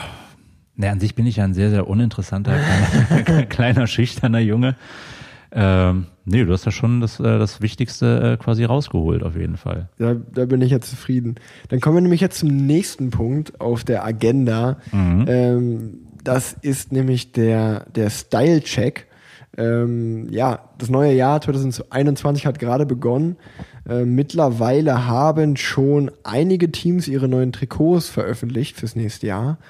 Und ähm, ja, wir beiden äh, werden uns die jetzt einfach mal anschauen mhm. und ein bisschen bewerten äh, und sagen, hey, das gefällt uns gut, das gefällt uns gar nicht gut. Ähm, also direkt mal von vorne herein kann ich sagen, ähm, also wir haben jetzt hier, glaube ich, gerade procyclingstats.com geöffnet, mhm. blicken jetzt gerade auf 1, 2, 3, 4, 5, 6, 7, 14 Trikots aus der ersten Liga und dann nochmal neun aus der zweiten. Ähm, ich würde sagen, wir beschränken uns mal auf die erste Liga. Ähm, welches Trikot sticht denn für dich heraus, wo du sagst, boah, das gefällt mir richtig gut? Und auch, wo, bei, bei welchem sagst du, hm, das geht gar nicht? Also, äh, wenn du noch überlegen willst, kann ich schon mal anfangen. Ähm, ich meine, wenn es eine spontane Geschichte ist, was mir da spontan ins Auge sticht, ist einmal hier in der Mitte. Was haben ja. wir denn da? Team Bike Exchange. So. Ähm, Jetzt bin ich gespannt, was du sagst. Das wäre bei mir auch gekommen. Also ich finde das tatsächlich gar nicht so scheiße. Ähm, was ein bisschen seltsam ist, sind, äh, sind da unten diese türkisen Applikationen, die äh, an, an den Seiten da noch hängen. Aber ich mag die Schattierung, dass es eben aus dem Dunklen dann hoch in das Weiße geht, dass es nicht so äh, ganz kantig gehalten ist. Ähm, also das Witzige ist, also man muss für die Hörer dazu sagen, dass wir nur die Trikots vor uns sehen, nicht die Hosen. Das macht ja dann auch nochmal viel aus. ja gut, das könnte die, sein, dass die Hose eventuell. Wenn die, wenn die Hose dabei ist. Ähm, ich finde es witzig, dass du jetzt genau das gepickt hast, weil das war, das ist auf absolut Platz eins von dem hässlichsten Trikot, was ich mir vorstellen könnte. Ähm, jetzt, äh, wir, ja, wir, wir haben ja nur so einen kleinen Mugshot hier vor mhm. uns, aber äh, ich habe es mir auf Instagram schon mal in Ruhe angeguckt, also äh, Team Bike Exchange, weil ich da denkt gerade, hey, was ist denn das überhaupt für ein Team? Das ist eigentlich das Team Mitchelton Scott, also das australische Team. Ähm, die haben jetzt ein komplett neue äh, Sponsoren für nächstes Jahr. Ähm, und als ich das gesehen habe, habe ich mir wirklich gedacht, oh, Äh, da, das gefällt mir auf Anhieb mal so gar nicht.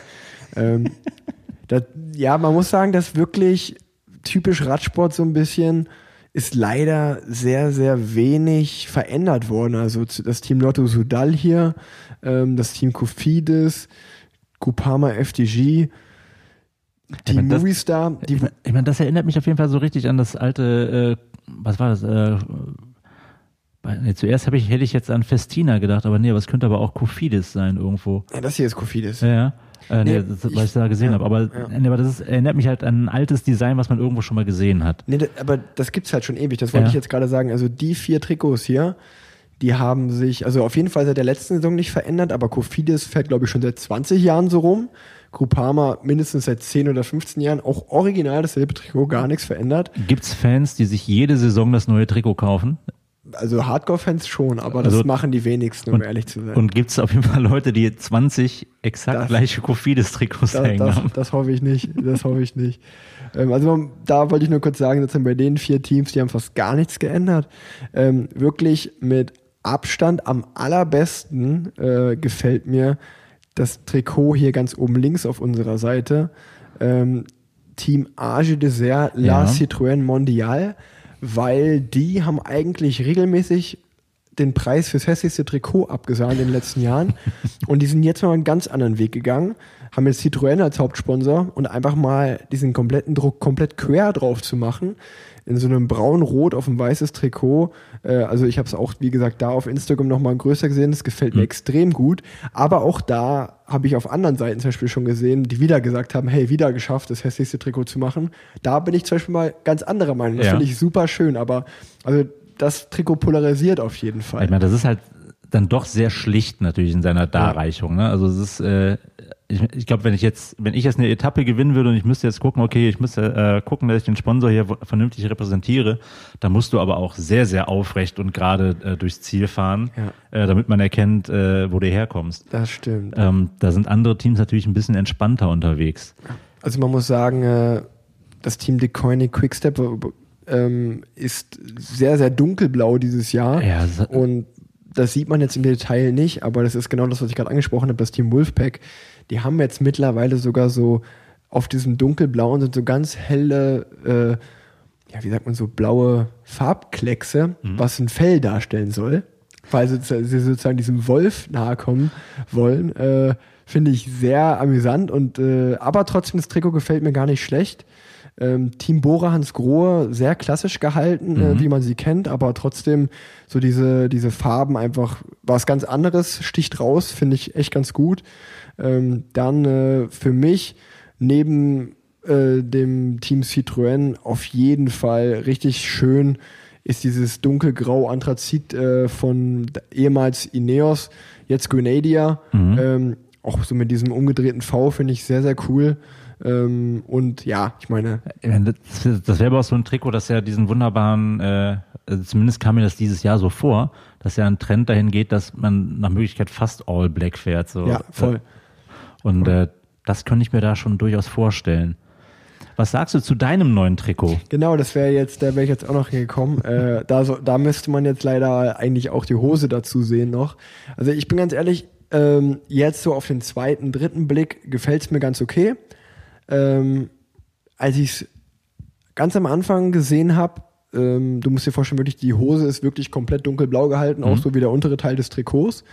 Und dann habe ich sozusagen von der Hose bis zur Brust hochgeschaut und dachte, oh, schön. Und dann kam dieser ganz klare Weiß, äh, Genau.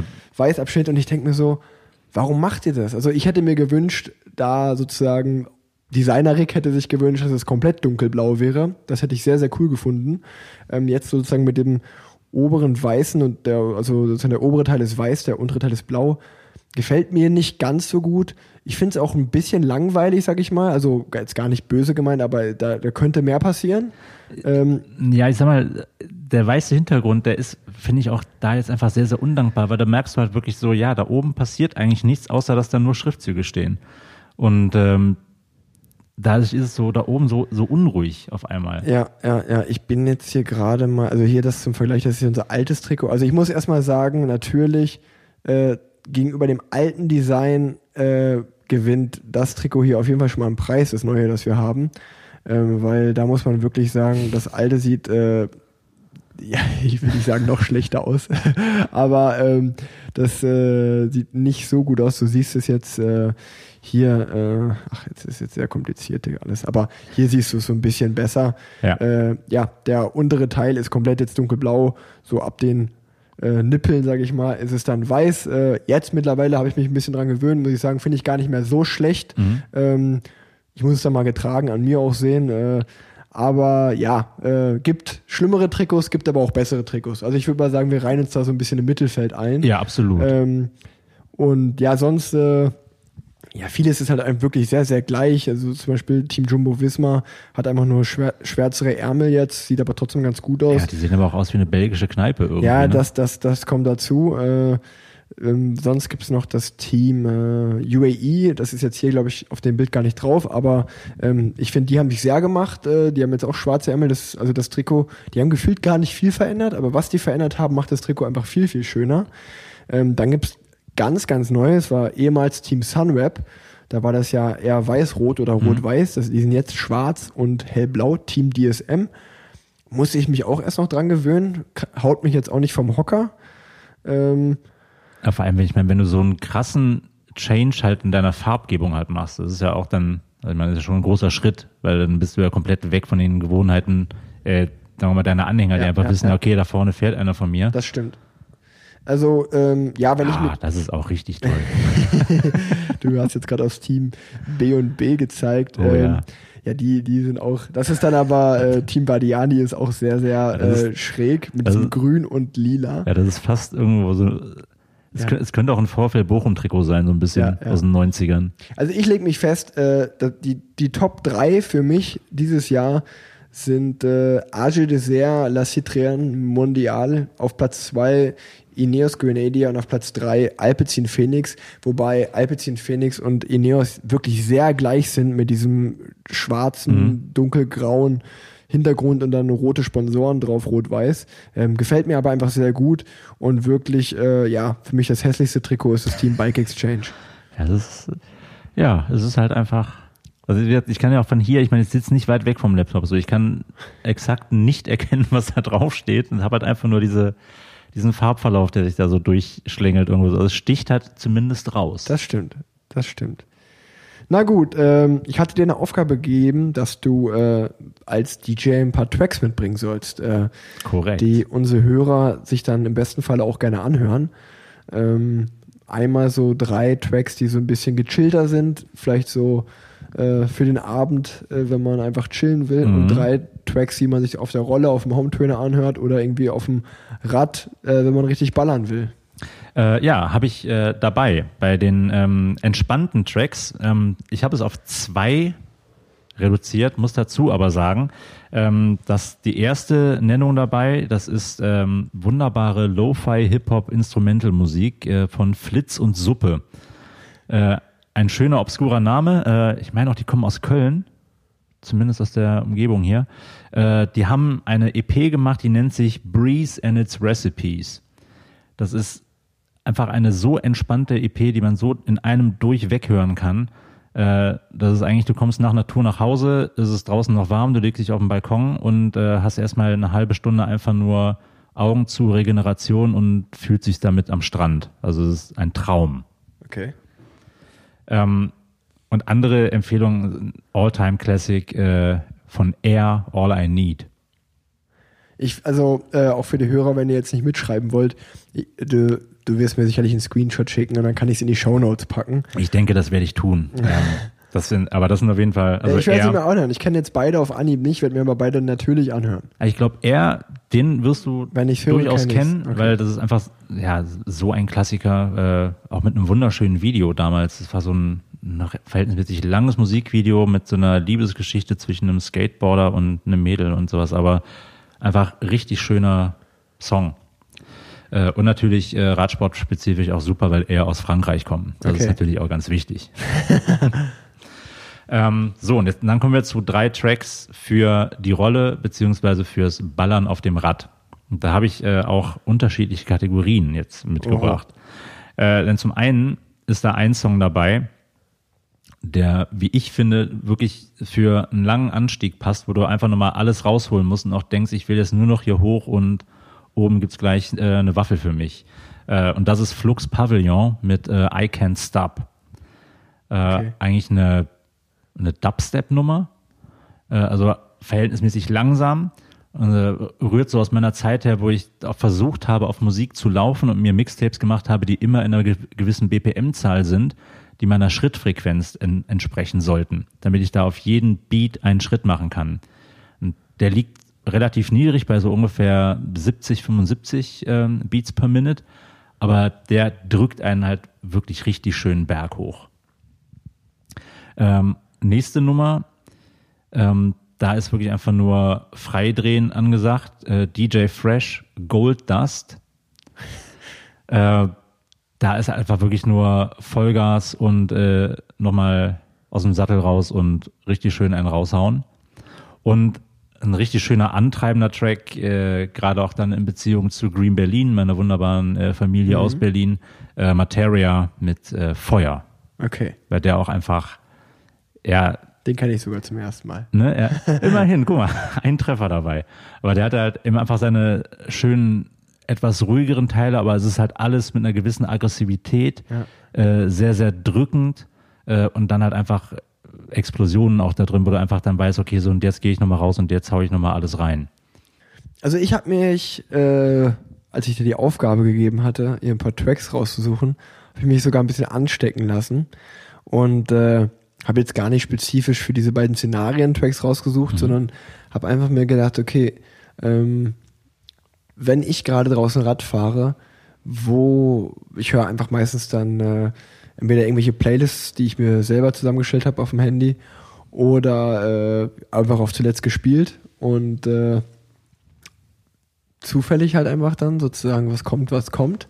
Und bei welchen Tracks, die so gekommen sind, wo ich mir gedacht habe, boah, geil, lange nicht gehört oder boah, mega, äh, da geht mir das Herz auf. Und äh, das geht los mit einer auch eher ruhigeren Nummer.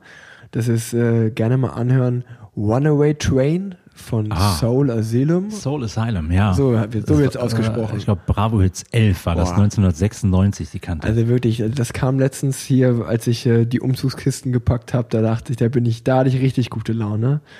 Ähm, dann äh, ein Song, zu dem man wirklich sehr gut abgehen kann, ähm, auf der Rolle oder einfach draußen mal ballert. Ähm, das ist von Dardan Daytona. Ähm, wirklich sehr stumpf, aber sehr gut. ähm, dann eine sehr, sehr ruhige Nummer, äh, die, die mich mal ein bisschen nachdenklich stimmt, ist Der Mann und das Meer von Finn Kliman. Mhm.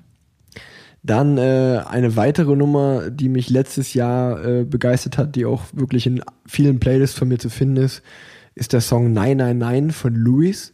Ähm, der ist äh, dem Rapper, oh, das ist jetzt unangenehm, jetzt komme ich nicht auf den Namen. Äh, äh, Juice World äh, Ja. ist der gewidmet. Genau, letztes Jahr Äh, gestorben. Genau, letztes Jahr gestorben. Ich fand einige Tracks sehr gut von Juice World und äh, oder Juicy World, ich weiß gar nicht, wie er genau ausgesprochen wird. Ähm, Mache ich mich jetzt gerade wieder zum Löffel hier, aber äh, Nö, einfach, das ist ja deine Interpretation, das ist ja das Schöne.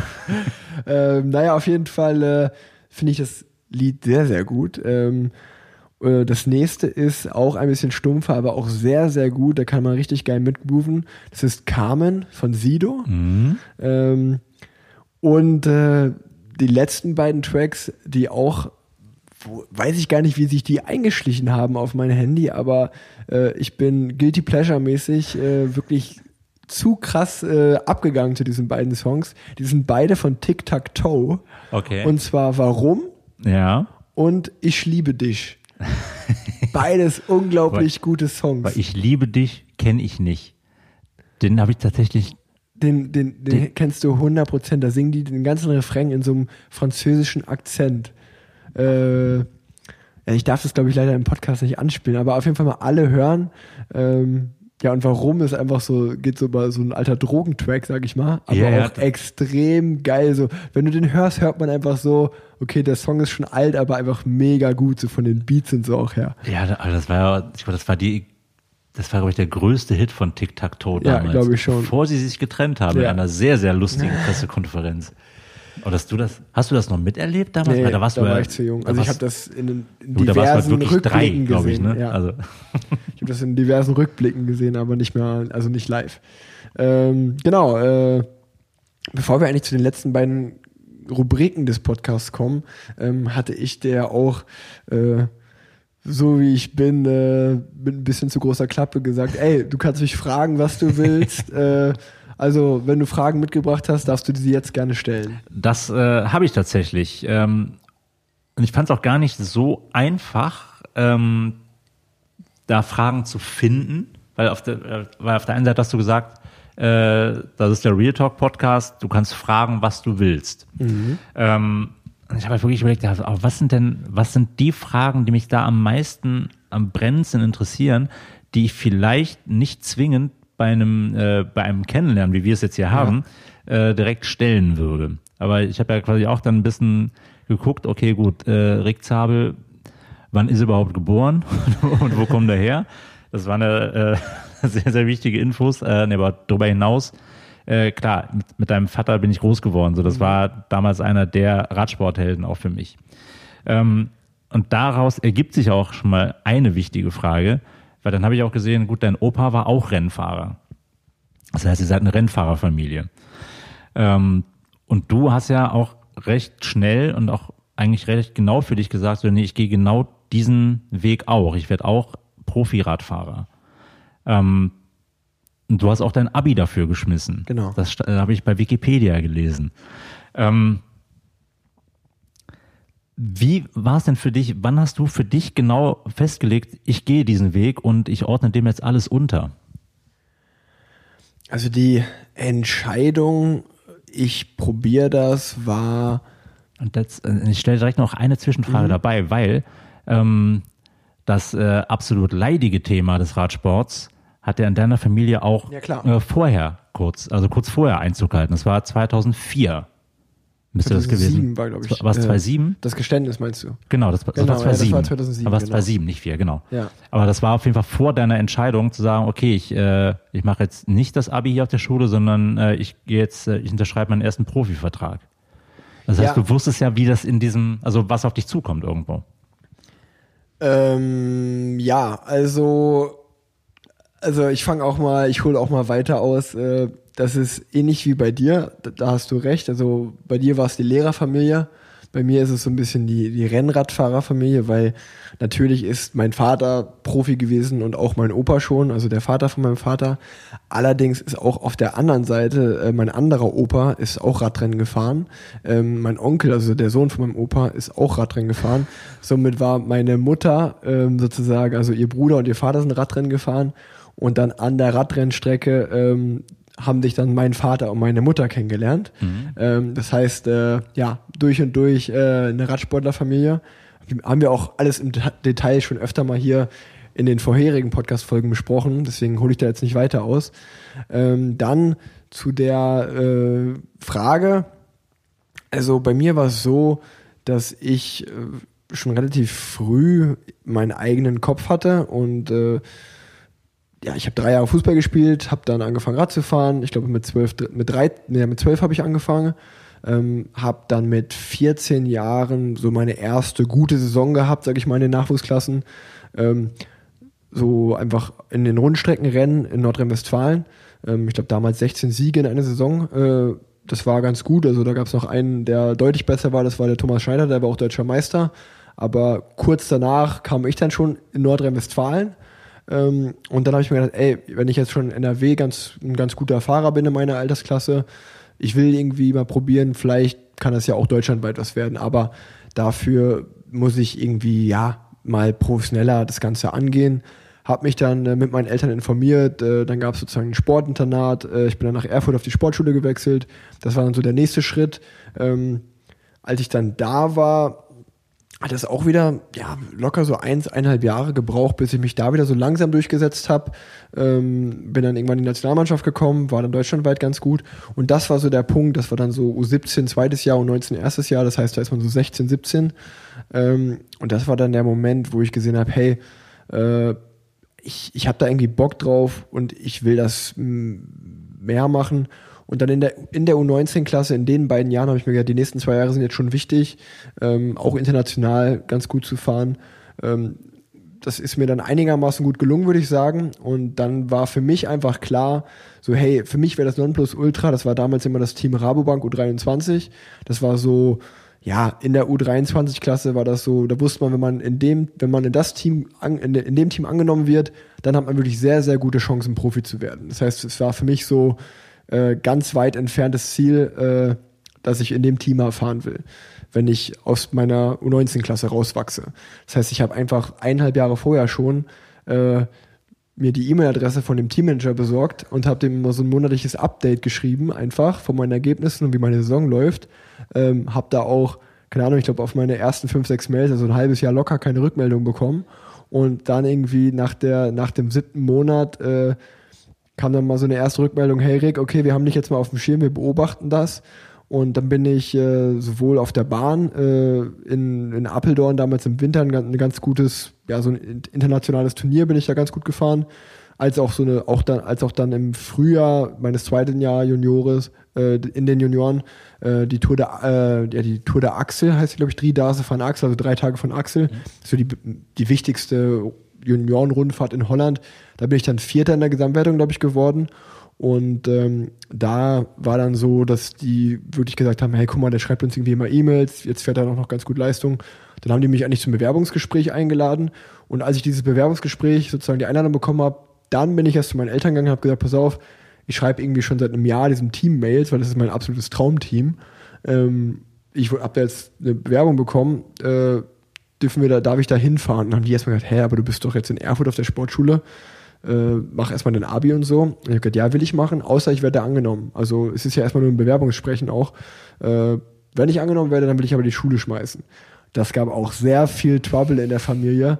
Ähm, aber auch schon im Podcast ein paar Mal besprochen. Mein Papa war eher dagegen, meine Mama war eher dafür. Ähm, es, äh, es ist dann der Ge Weg gegangen, so wie es gegangen ist. Also ich wurde dann angenommen, äh, ich habe dann da sozusagen noch damals noch heimlich unterschrieben, durfte sozusagen in meiner, in meiner Schule noch gar nichts davon sagen und so. Und dann, als es, äh, ich glaube, damals hatte ich die elfte Klasse dann abgeschlossen. Ähm, und dann, als es sozusagen in die Herbstferien ging, bin ich äh, nach Unna und bin einfach nie wieder zurückgekommen so und habe dann einfach per Pressemitteilung so, hey, ich bin jetzt hier äh, Profi geworden gerade. Ähm, ja, habe ich auch schon Thema hier gesagt, das ist im Nachhinein auch für mich, wenn ich so selber jetzt darauf zurückgucke, mich frage, wow, äh, da hatte ich einen krassen Charakter ähm, und dass ich das so durchgezogen habe, äh, weiß ich gar nicht, ob ich jetzt noch die Eier hätte, das so zu machen, weil wie du auch gesagt hast, umso älter man wird, umso mehr wird man so ein bisschen so ein Sicherheitstyp. Damals habe ich mir da nie groß Gedanken gemacht. Das war wie, für mich wie ein Stein gemeißelt. Trotzdem ist es jetzt, wenn die Frage kommt, äh, so, ey, bist du jetzt Profi geworden, weil dein Papa und dein Opa das gemacht haben? Nee, das hätte damit gar nichts zu tun. Ich habe mich einfach in den Sport verliebt und wollte das so für mich machen. Das Witzige ist aber, wenn mich jetzt Leute fragen, ob ich mir das für meinen Sohn auch wünsche, nachdem ich das jetzt seit Jahren mache, denke ich mir so, ach nö, musst du ja eigentlich gar nicht machen. So. Also was, was irgendwie mein Papa damals auch zu mir immer gesagt hat, so, ey, du, kannst auch alles andere machen, außer Radsport, du musst nicht Radprofi werden. So. Das ist zwar ganz cool so, weil eigentlich ist die Annahme immer, dass er mich gepusht hat in die Richtung, aber es war eigentlich immer eher das Gegenteil, dass er ja. wirklich gesagt hat, überleg dir das gut, es ist ein harter Beruf und so. Ähm, und äh, ja, und um noch auf den anderen Teil der Frage zurückzukommen, dass eigentlich so dieses Dopinggeständnis und alles von meinem Papa da nie eine große Rolle gespielt hat für mich. Ähm, also es war natürlich, ich war von meinem Papa mal sehr betroffen, fand das immer alles sehr schade, was da passiert ist. Und auch als natürlich auch als Fan des Sports und Fan des deutschen Radsports, äh, was dann da alles ans Licht gekommen ist, war sehr schade. Aber in den Gesprächen mit meinem Vater, ähm, weil er zur selben Zeit immer noch aktiv sozusagen schon als sportlicher Leiter und so in neuen Teams war, hat er mir auch immer verklickert, hey, ähm, das war damals eine sehr dunkle Zeit, aber zum Glück haben sich die Dinge gebessert und du kannst jetzt in einer besseren Zeit fahren. Also das war jetzt äh, nie so, dass mein Papa irgendwie gesagt hat, hey, äh, so im schlimmsten Falle stellt man sich das so vor, dass er sagt, ey, du musst dann aber auch dopen, um, um gut zu sein. Ähm, das war natürlich das genaue Gegenteil, dass er gesagt hat, hey, ich supporte dich trotzdem Radprofi zu werden, weil du zum Glück nicht mehr dopen musst, um gut zu fahren. Mittlerweile ist der Radsportler Radsport sauber geworden und ich kann dich im guten Gewissen in diesen, in diesen Sport hereinlassen. Also ähm, ich hoffe, das beantwortet deine Frage so ein bisschen. Ja, absolut. Ähm, und jetzt würde ich aber auch dann da tatsächlich direkt ein Stück weit mich weitergehen. Ähm, weil ich, ich habe auch äh, hier die Folge mit deinem, die letzte Folge mit deinem Vater gehört, wo du eben auch schon einmal gesagt hast, von wegen, ja, ich habe dieses Jahr auch so einen Schnelldurchlauf gemacht. Sprich, du hast bis dato, äh, klar, du bist, du bist Radprofi, du bist äh, die großen Touren gefahren. Äh, und jetzt dieses Jahr hast du einmal so komplett Durchlauf gemacht, von wegen, okay, verlobt, geheiratet, Kind gekriegt, Wohnung gekauft, zack, bumm. Und jetzt, äh, ja, nächste Woche fahre ich wieder ins Trainingslager. Jetzt geht's wieder von vorne los. So, wie ist das so für dich jetzt, so dieses Nest, was du dir gebaut hast, ähm, jetzt dann doch auch wieder zu verlassen mit dem Wissen, wie du selber aufgewachsen bist und wie es für dich äh, als äh, Kind war mit einem Vater, der Radprofi ist und viel unterwegs ist? Das ist schwierig, äh, da bin ich ehrlich. Äh, da habe ich mir jetzt am Anfang noch gar nicht so Gedanken gemacht, weil man das schiebt man ja immer in die Ferne auch, bis es dann so ansteht. Jetzt steht die neue Saison so langsam an. Äh, wie du gesagt hast, in sechs Tagen fliege ich ins Trainingslager. Ähm, auch das muss man ja ehrlich sagen. Irgendwie jetzt gestern in Deutschland wurden die ganzen Beschränkungen äh, und Regeln nochmal verschärft. Ähm, ich sag als Radprofi, hey, äh, ciao, äh, ich bin mal in, in Spanien im Trainingslager. Auch das ist surreal und ich muss irgendwie sagen, es fühlt sich auch ein bisschen komisch an, weil ich natürlich ganz klar verstehen kann, dass auch Menschen sagen, hey, das hat jetzt gerade eigentlich keine Priorität, das ist nicht systemrelevant und ähm, auch äh, ja, so ist es schwer, Leuten zu verklickern, dass die ja nicht zu Hause bleiben sollen und man fliegt aber selber ins Trainingslager, um Rad zu fahren. Ähm, das verstehe ich natürlich als normaler Bürger und als Mensch auch total. Auf der anderen Seite muss ich natürlich sagen, ich bin ja auch in dem Sinne nur angestellt bei dem Team und kann jetzt zu meinem Team nicht sagen, hey Leute, äh, ich bleib mal zu Hause. Äh, äh, dann habe ich nämlich auch keinen Beruf mehr äh, oder keinen Job mehr.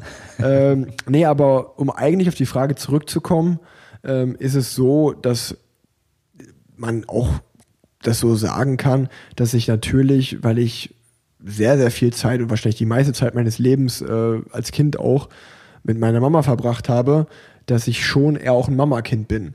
Und äh, ich verstehe mich gut mit meinem Papa, das ist gar keine Frage. Und ich weiß auch noch, dass ich mich als Kind immer sehr, sehr unglaublich drauf gefreut hat, wenn er vom Rennen gekommen ist. Äh, aber trotzdem, wenn man erwachsen ist, dann fragt man Dinge ja auch. Und ich frage mich, okay, hat das vielleicht irgendwie was damit zu tun, dass ich viel, viel mehr Zeit mit meiner Mutter verbracht hat, verbracht habe als mit meinem Vater, dass ich auch jetzt an sich äh, ja eher zu meiner Mama erstens renne als zu meinem Vater als Beispiel. Ähm, und das ist natürlich dann, wenn man jetzt selber Vater ist, denkt man sich natürlich so, hm, eigentlich würde ich mir schon wünschen, wenn mein Sohn auch, äh, das heißt, ich gehe natürlich auch zu meinem Dad, wenn ich Probleme habe, so ist nicht. Es kommt immer aufs Thema an, so. Aber trotzdem, äh, ja, es kennt ja wahrscheinlich jeder, dass man äh, sagt, ich bin eher Mama oder ich bin eher Papakind. Bei mir ist es halt eher, dass ich eher Mama-Kind bin. Und äh, ich würde mir natürlich trotzdem wünschen, dass es, äh, dass mein Sohn auch ein Papakind wird. So ist es nicht, dass wir uns auch so gut verstehen, auch wie ich mit meinem Papa jetzt. Aber trotzdem hinterfragt man natürlich so Dinge und denkt sich, okay, mein Papa war schon auf weg. Äh, hm, will, will ich auch so auf weg sein? ich bin jetzt 27 und ich bin eigentlich auch ein Fan davon, äh, gar nicht so weit zu planen. Also äh, es ist möglich, dass ich noch mit 38 Grad Profi bin, wenn ich noch so lange Leistung bringe und äh, ich auch so lange Spaß daran habe. Aber äh, ich bin auf der anderen Seite auch ein Mensch, der eigentlich sehr glücklich darüber ist, dass ich nicht weiß, was ich in zwei oder drei Jahren mache. Und wenn sich, warum auch immer, eine andere Tür öffnet, schaut man mal und vielleicht bin ich ja noch mehr zu, zu Hause. Also Vielleicht äh, bin ich in drei Jahren auch äh, Chorsänger bei den Grünen Gürtelrosen und äh, plane mit dir eine Fernsehshow. Das könnte ja auch sein. Also dann würde ich auch nicht Nein sagen. Alles möglich. Wir schauen mal. So, und jetzt kommen wir zu einer der härtesten Fragen, die wahrscheinlich jemals gestellt worden ist. Eigentlich kommt die fast, die kommt aus meiner eigenen Erfahrung raus äh, und kommt ähm, ein bisschen auch von meiner Freundin, mit der ich jetzt seit Mai zusammen bin. Und sie hat es sehr, sehr lange vermieden, mich in Radklamotten zu sehen. Ähm, mit, der, äh, mit der Begründung, naja, ich möchte ja nochmal Sex mit dir haben. ähm, wie war das bei dir? Oh, also äh, mit Leo, meiner jetzigen Frau, gar kein Problem. Also äh, da, da hatte ich immer Glück. Ich muss auch so sagen, dass ich da äh, eigentlich nie ein großes Problem hatte. Also, dass äh, da jetzt Frauen, also, also es wird sicherlich Frauen geben, die kategorisch sagen, nee, das muss mir jetzt nicht ins Haus kommen, das kann natürlich auch sein. Ähm, oder dass die, also ich bin ja auch so ehrlich, dass wenn ich jetzt jemand in einem Fußballkit sehe, also mit einer Trainingshose an und einem Trikot und daneben sehe ich jemanden äh, in, in engen Radsachen, äh, dann bin ich ja auch so ehrlich, dass ich sagen kann, ah, das eine sieht schon ein bisschen cooler aus als das andere. So ist es nicht. Auf der anderen Seite bin ich mittlerweile so weit, gerade im letzten Jahr, dass ich ja, also zum Beispiel auf, auf deinem Profil habe ich ja gesehen, du bist mit Wisen-Sachen auch unterwegs gewesen. Die sehen ja wirklich verdammt gut jetzt mittlerweile Absolut, schon aus. das sind also, wunderschöne sind, Radklamotten. Es sind, es sind, die sind ja super stylisch. Mittlerweile ist es ja nicht mehr so irgendwie, dass man äh, ein äh, komplett buntes Trikot anhat und äh, wenn man auch eine ordentliche Figur hat, äh, sage ich mal, dann sieht man auch super gut in Radklamotten aus, finde ich. Also ich denke, auch da wird es viele Frauen geben, die sagen, muss man nicht ins Haus kommen. Auf der anderen Seite auch, ey, äh, der kann aber was eng anliegendes tragen. Sieht gar nicht mal schlecht aus bei dem. Also äh, glaube ich, also bei mir persönlich war es nie ein Problem und ich glaube auch, dass es immer mehr wird, dass dieses Radfahrding und Radklamotten immer schöner werden äh, und auch einen gewissen Hype mittlerweile sogar fast bekommt. Ja, genau, weil es ja eben auch daran liegt, so dieses Jahr war ja für, äh, für Radsport auch gerade im, im Breitensportbereich ja, äh, ein unfassbares Jahr. Also ich meine, ich kann mich daran erinnern, dass ich mein Rad gekauft habe. Ähm, da meinten die Kollegen bei Radfieber, schöne Grüße, äh, auch einfach nur noch, äh, ja, du hast äh, Glück, wir haben noch zwei Räder da. Genau. Ansonsten war alles in Köln und Umgebung ausverkauft. Äh, wenn man bei Canyon auf der Seite war, was zuerst so mein Favorit war, ja, Lieferung so ab September ungefähr. Und ich war so, ja, ich kann mich am Arsch stecken, ich will jetzt ein Rad haben. Ähm, weil da auch so, wenn ich mir was in den Kopf setze, so dann muss das relativ schnell gehen. Und äh, also ich meine, wie, wie ist das für dich, das auch so mitzubekommen, dass auf einmal der Radsport eine ganz, einen ganz anderen Stellenwert auch bekommt? Und ich glaube auch, ich meine, Social Media mäßig musst du ja jetzt auch ganz anders vorgehen, als du noch vor ein, zwei Jahren äh, unterwegs warst, oder? Total. Also ich, ich glaube, man kann schon sagen, dass ich auch schon vor zwei Jahren relativ Social Media affin war. Ähm, mehr als das andere Radprofis waren. Allerdings, äh, ja, dieses Jahr war schon noch mal krass, was jetzt so 2020 passiert ist. Einfach, was du gesagt hast, äh, durch Corona sind viele aus Rad ausgewichen. Und äh, in der Bevölkerung hat halt Radfahren wieder einen ganz anderen Stellenwert bekommen und ist auch viel beliebter geworden. Und das hat man auch allgemein gemerkt, dass man jetzt, dass viele Promis, die man eigentlich nicht auf dem Rad erwarten würde, dass die auf einmal Rad fahren oder Radfahren ganz cool finden oder das mal ausprobieren wollen. Mhm. Ähm, das ist jetzt dieses Jahr oder 2020 auf jeden Fall vermehrt der Fall gewesen als in den ganzen Jahren zuvor. Das kann man, das kann man schon so sagen. Äh, und, und das ist schön. Hm. Wie siehst du die Entwicklung von Pauls Körper? Ähm, Hintergrund der, ich habe mit ihm seine, seinen großen Fernsehauftritt, den er hatte, den habe ich mit ihm produziert. ich, ich, war einer von den Menschen, die Prankenstyle mit Paul Ripke gemacht haben. Und äh, damals äh, sagte er noch, ähm, ja, du, wenn ich, äh, wenn ich einen Top-Körper bräuchte, dann hätte ich einen. Und da war er wirklich eigentlich noch sehr, sehr unsportlich unterwegs und äh, sagen wir mal eher ein Koloss. Und jetzt äh, seit Oktober ist es ja, glaube ich, ungefähr, äh, also nicht, also jetzt seit ja, letztem ja. Jahr, äh, vorletztem Jahr Oktober, dass er halt äh, wirklich viel Rad fährt und da viel macht. Ähm, wie siehst du auch so eine Entwicklung, von dass eben auch so jemand dann sagt, so nee, ich finde Radfahren geil, ich mache das jetzt und pushe das eben auch einfach mit dem, was ich mache. Sprich, man, er macht mit Pari eben auch äh, wirklich coole Radklamotten und äh, unternimmt da einfach auch sehr, sehr viel. Mega gut. Also erstmal Respekt, äh, weil der ist 10.000 Kilometer letztes Jahr gefahren. Das ist wirklich richtig, richtig viel. Ähm, ich bin ja auch regelmäßig mit ihm in Kontakt und sage ihm auch immer wieder, dass das irgendwie auch er durch seine Art geschafft hat. Also ich würde behaupten, dass er wahrscheinlich mehr Leute zum Radfahren bewegt hat äh, oder das äh, in ein besseres Licht gerückt hat oder mal Leute zum Ausprobieren äh, vom Radfahren äh, verführt hat, als äh, ja, vielleicht nicht, als wenn ein Deutscher die Tour de France gewonnen hätte, das wäre sicherlich auch ein ganz guter Faktor, aber äh, auf jeden Fall wahrscheinlich mehr, als wenn ich eine Tour de France-Etappe gewonnen hätte, mal als Beispiel. Mhm. Ähm, ich glaube, das hätte weniger Menschen erreicht, als wenn Paul Ripke anfängt Rad zu fahren, einfach in seiner Art, wie er das macht, mhm. äh, macht er das einfach sehr, sehr gut. Und das ist zum Beispiel auch, was ich gerade gesagt habe, ähm, die Aussage würde ich nochmal ändern. Ich hatte gerade nochmal gesagt, man kann nur in, in Radsachen gut aussehen mit einer guten Figur. Das ist ja auch Quatsch in seinem Fall zum Beispiel, weil mittlerweile sind alle Radsachen so, äh, auch einfach durch sozusagen die Toleranz, die jetzt dem Radfahren entgegengebracht wird, dass auch ein Paul Ripke, der vielleicht noch ein bisschen Bauch hat, nicht mehr so viel wie früher, mhm. aber trotzdem immer noch ein bisschen, dass der ja trotzdem äh, vielleicht von den, von den richtig harten Nerds im Radsport noch belächelt wird, aber von der Allgemeinheit wird gesagt, ey, der fährt 10.000 Kilometer, der sitzt gut auf dem Rad, das sieht cool aus, probiere ich mal aus. Also ähm, ich meine, ja, eigentlich eigentlich muss man Leute nur so auf Paul sein äh, Profil weiterleiten, ähm, dann bekommt man eigentlich Lust am Radfahren, würde ich sagen. Ja, ich meine, das ist ja einfach die Attitude, mit der du an das Ganze rangehst. Und genau, das kommt, das kommt, äh, ja, das auf jeden Fall auch. Ja, ja, das waren meine Fragen, die ich jetzt hatte. Ja, ich, ich bedanke mich. Äh, ich hoffe, die waren auch spannend für die, für die Hörer. Ähm, ja, äh, ich hatte es gerade gesagt. Zwei kleine Kategorien gibt's noch oder Rubriken. Äh, einmal Radsport aktuell. Ich glaube, so die, die größte News, äh, die auch mich sehr überrascht hat, ist, dass das Team äh, DSM heißt es jetzt, glaube ich, äh, mhm. also ehemals Sunweb, hat sich mit sofortiger Wirkung von Mark Hirschi getrennt oder andersrum, ich weiß nicht genau, wie das abgelaufen ist. Ähm, und Mark Hirschi ist jetzt frei auf dem Markt und wird, glaube ich, gerade von vielen Teams umworben, beziehungsweise hat wahrscheinlich schon im Hintergrund einen Vertrag unterschrieben. Ich bin mal gespannt, wann der Press Release rauskommt, wo, wohin es ihn hinzieht. Ähm, fand ich sehr spannend. Ich meine, Mark Hirschi letztes Jahr eine Tour de France-Etappe gewonnen, Dritter bei der WM geworden, aktivster Fahrer der Tour de France. Absolut wunderschön, wie der Rad fährt. Und äh, cooler Typ. Ich bin mal gespannt, wo er jetzt hinwechselt.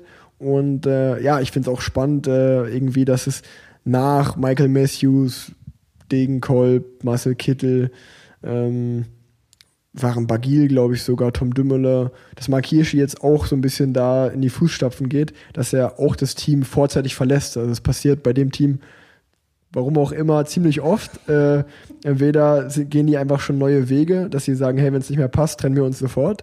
Ähm, ich bin mal einfach gespannt, äh, ja, wo es für Mark Hirschi hingeht. Ähm, ja, das zweite was betrifft mich persönlich, hatten wir gerade kurz angeschnitten. Nächste Woche geht es ins Trainingslager nach Girona. Ich denke mal, ich werde da mit einem meiner Teamkollegen, der deutschsprachigen, André Greipel, Matthias Brendle, Reto Hollenstein, einen von den dreien werde ich mir raussuchen und mit dem die nächste Podcast-Folge machen. Auch gerne äh, eine DM schreiben oder eine Nachricht schreiben, wen ihr euch da wünschen würdet. Und ähm, das dritte ist, dass natürlich auch das Corona äh, dass Corona auch im Jahr 2021 immer noch prä präsent ist oder mehr denn je sogar, ähm, dass auch jetzt schon wieder die ersten Rennabsagen äh, stattfinden. Bei, bei mir wäre die Tour auf Antalya, wäre es losgegangen in der Türkei, ein Rennen, was ich noch nie gefahren bin, hatte ich mich auch darauf gefreut. Wurde schon abgesagt, das heißt, äh, ich bin auch mal gespannt, wo es für mich dieses Jahr überhaupt losgeht und wie es weitergeht.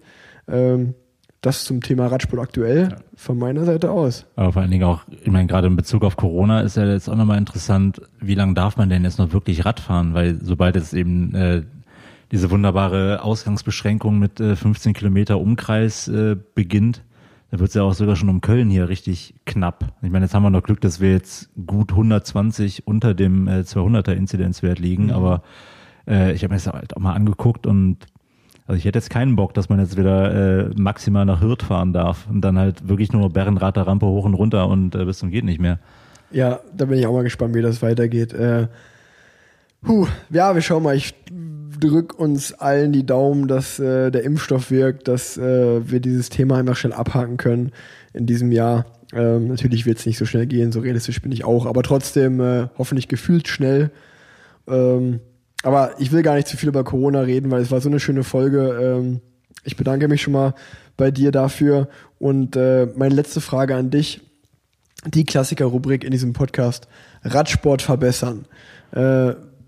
Als Außenstehender äh, bin ich mal gespannt oder auch so als Produzent von Fernsehsendungen hast du sicherlich einen sehr, sehr interessanten Tipp, wo man sagt, hey, Radsport, das könnt ihr verbessern.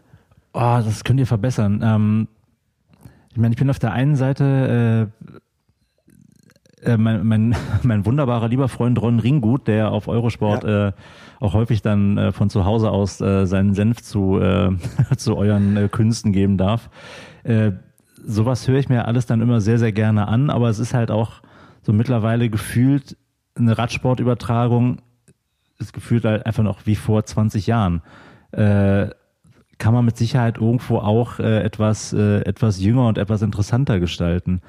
Äh, wobei da auch die Frage ist, wie weit will man da eingreifen? Weil äh, ich meine, klar, du kannst während einem Rennen nicht an einen Fahrer ran, Äh, du kannst auch nicht sagen, okay, wir gehen jetzt irgendwie in Richtung von einem Formel-1-Team und greifen da jetzt permanent von, äh, von 100 Leuten irgendwie einen Teamfunk oder irgendwas ab. Äh, das macht ja an sich keinen Spaß.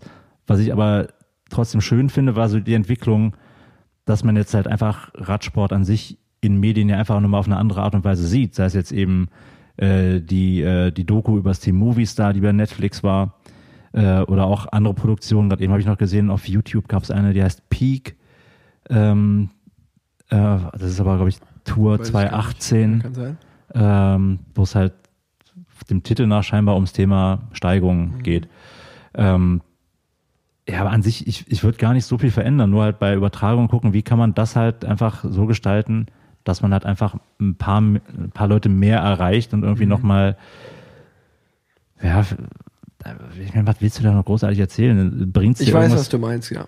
Es ist ja auch einfach höchstwahrscheinlich schwierig. Also ich finde, dass da äh, die einschlägigen Sender schon ähm, sich dieses Jahr deutlich besser aufgestellt haben, weil jemand wie Jens Vogt oder auch mal ein Rolf Aldag, die man auch sozusagen äh, ja, die, die breite Radsportmasse eigentlich kennen sollte, Ja. ähm, dass die dabei sind und äh, ja, dass die äh, wirklich auch sehr, sehr gute Arbeit machen und sehr gut reden. Äh, das muss ich wirklich sagen, das hat sich dieses Jahr schon sehr verbessert. Auf der anderen Seite ist es natürlich trotzdem, das sehe ich auch so, aber das ist auch nur meine persönliche Meinung, vielleicht äh, jemand, der ein bisschen älter ist oder Radsport seit 20 Jahren schon guckt, der findet es vielleicht genauso gut, dass es immer so ist, wie es immer war. Aber ich würde mir, wie man das auch aus Fernsehsendungen kennt, auch, auch gerne mal einen lustigen Sidekick oder so wünschen, Ja. der mal ein paar Witze reißt, äh, der das auch mal Dinge auch mal ironisch sieht oder mal auch Dinge hinterfragt, ähm, dass da so ein bisschen auch eine Diskussion vielleicht manchmal einfach entsteht, wenn dann so ein bisschen so diese äh, alteingesessene Meinung, sage ich mal, zu vielen Dingen äh, und so ein bisschen so dieses Thema, früher haben wir das so gemacht, früher war alles besser, das machen wir so, weil wir das haben wir seit 30 Jahren schon so gemacht, mal so ein bisschen auf äh, ja was Revolutionäres, auf irgendjemanden trifft, der da vielleicht auch äh, komplett Quereinsteiger ist und einfach mal Bock auf Radfahren hat und sich da hinsetzt und damit kommentiert. Ähm, ja, wäre wär auf jeden Fall ein spannender Ansatz, glaube ich. Ja, weil ich meine, ich muss jetzt nicht, ich meine, die Tour de France hat man seit sehr vielen Jahren gesehen und mittlerweile ist jedes Schloss und jedes Chateau dann doch auch häufig erwähnt worden und man weiß halt dann auch wieder, ah ja, da ist wieder, da ist wieder das Schloss, das ist ja schön, das steht noch. Ja, genau. ja, ist ein, ist ein guter Tipp. Äh, schauen wir mal, äh, wie, wie sich das weiterentwickelt äh, in diesem Jahr. Erstmal müssen wir Rennen fahren. Und eine Idee, die ich auch noch habe, die mich sehr reizen würde, äh, nachdem ja Swift jetzt äh, auch sehr, sehr äh, in der Breite angekommen ist, äh, eine Kooperation GTA Swift Edition. Das finde ich sehr, sehr gut. Das wäre das wär, das wär auch geil. Das wäre auf jeden Fall gut. Ja. Ja, oder einfach so, dass man so ein Splitscreen hat. Äh, links fährt man Rolle und rechts zockt man einfach. Ja, oder sowas, genau. Ja. Was ja quasi geht. Setz Ja. dich auf die Rolle und setz dich vor den Fernseher. ja, ja. Äh, ach ja, dann äh, vielen Dank für diese wirklich tolle Folge. Ich freue mich sehr, dass du Gast warst. Ja, danke, dass ich da sein durfte. Danke für die Einladung. Ähm, ja, habt eine gute Woche, Leute, und äh, bis zur nächsten Folge. Ciao, ciao. Bis bald. Ciao.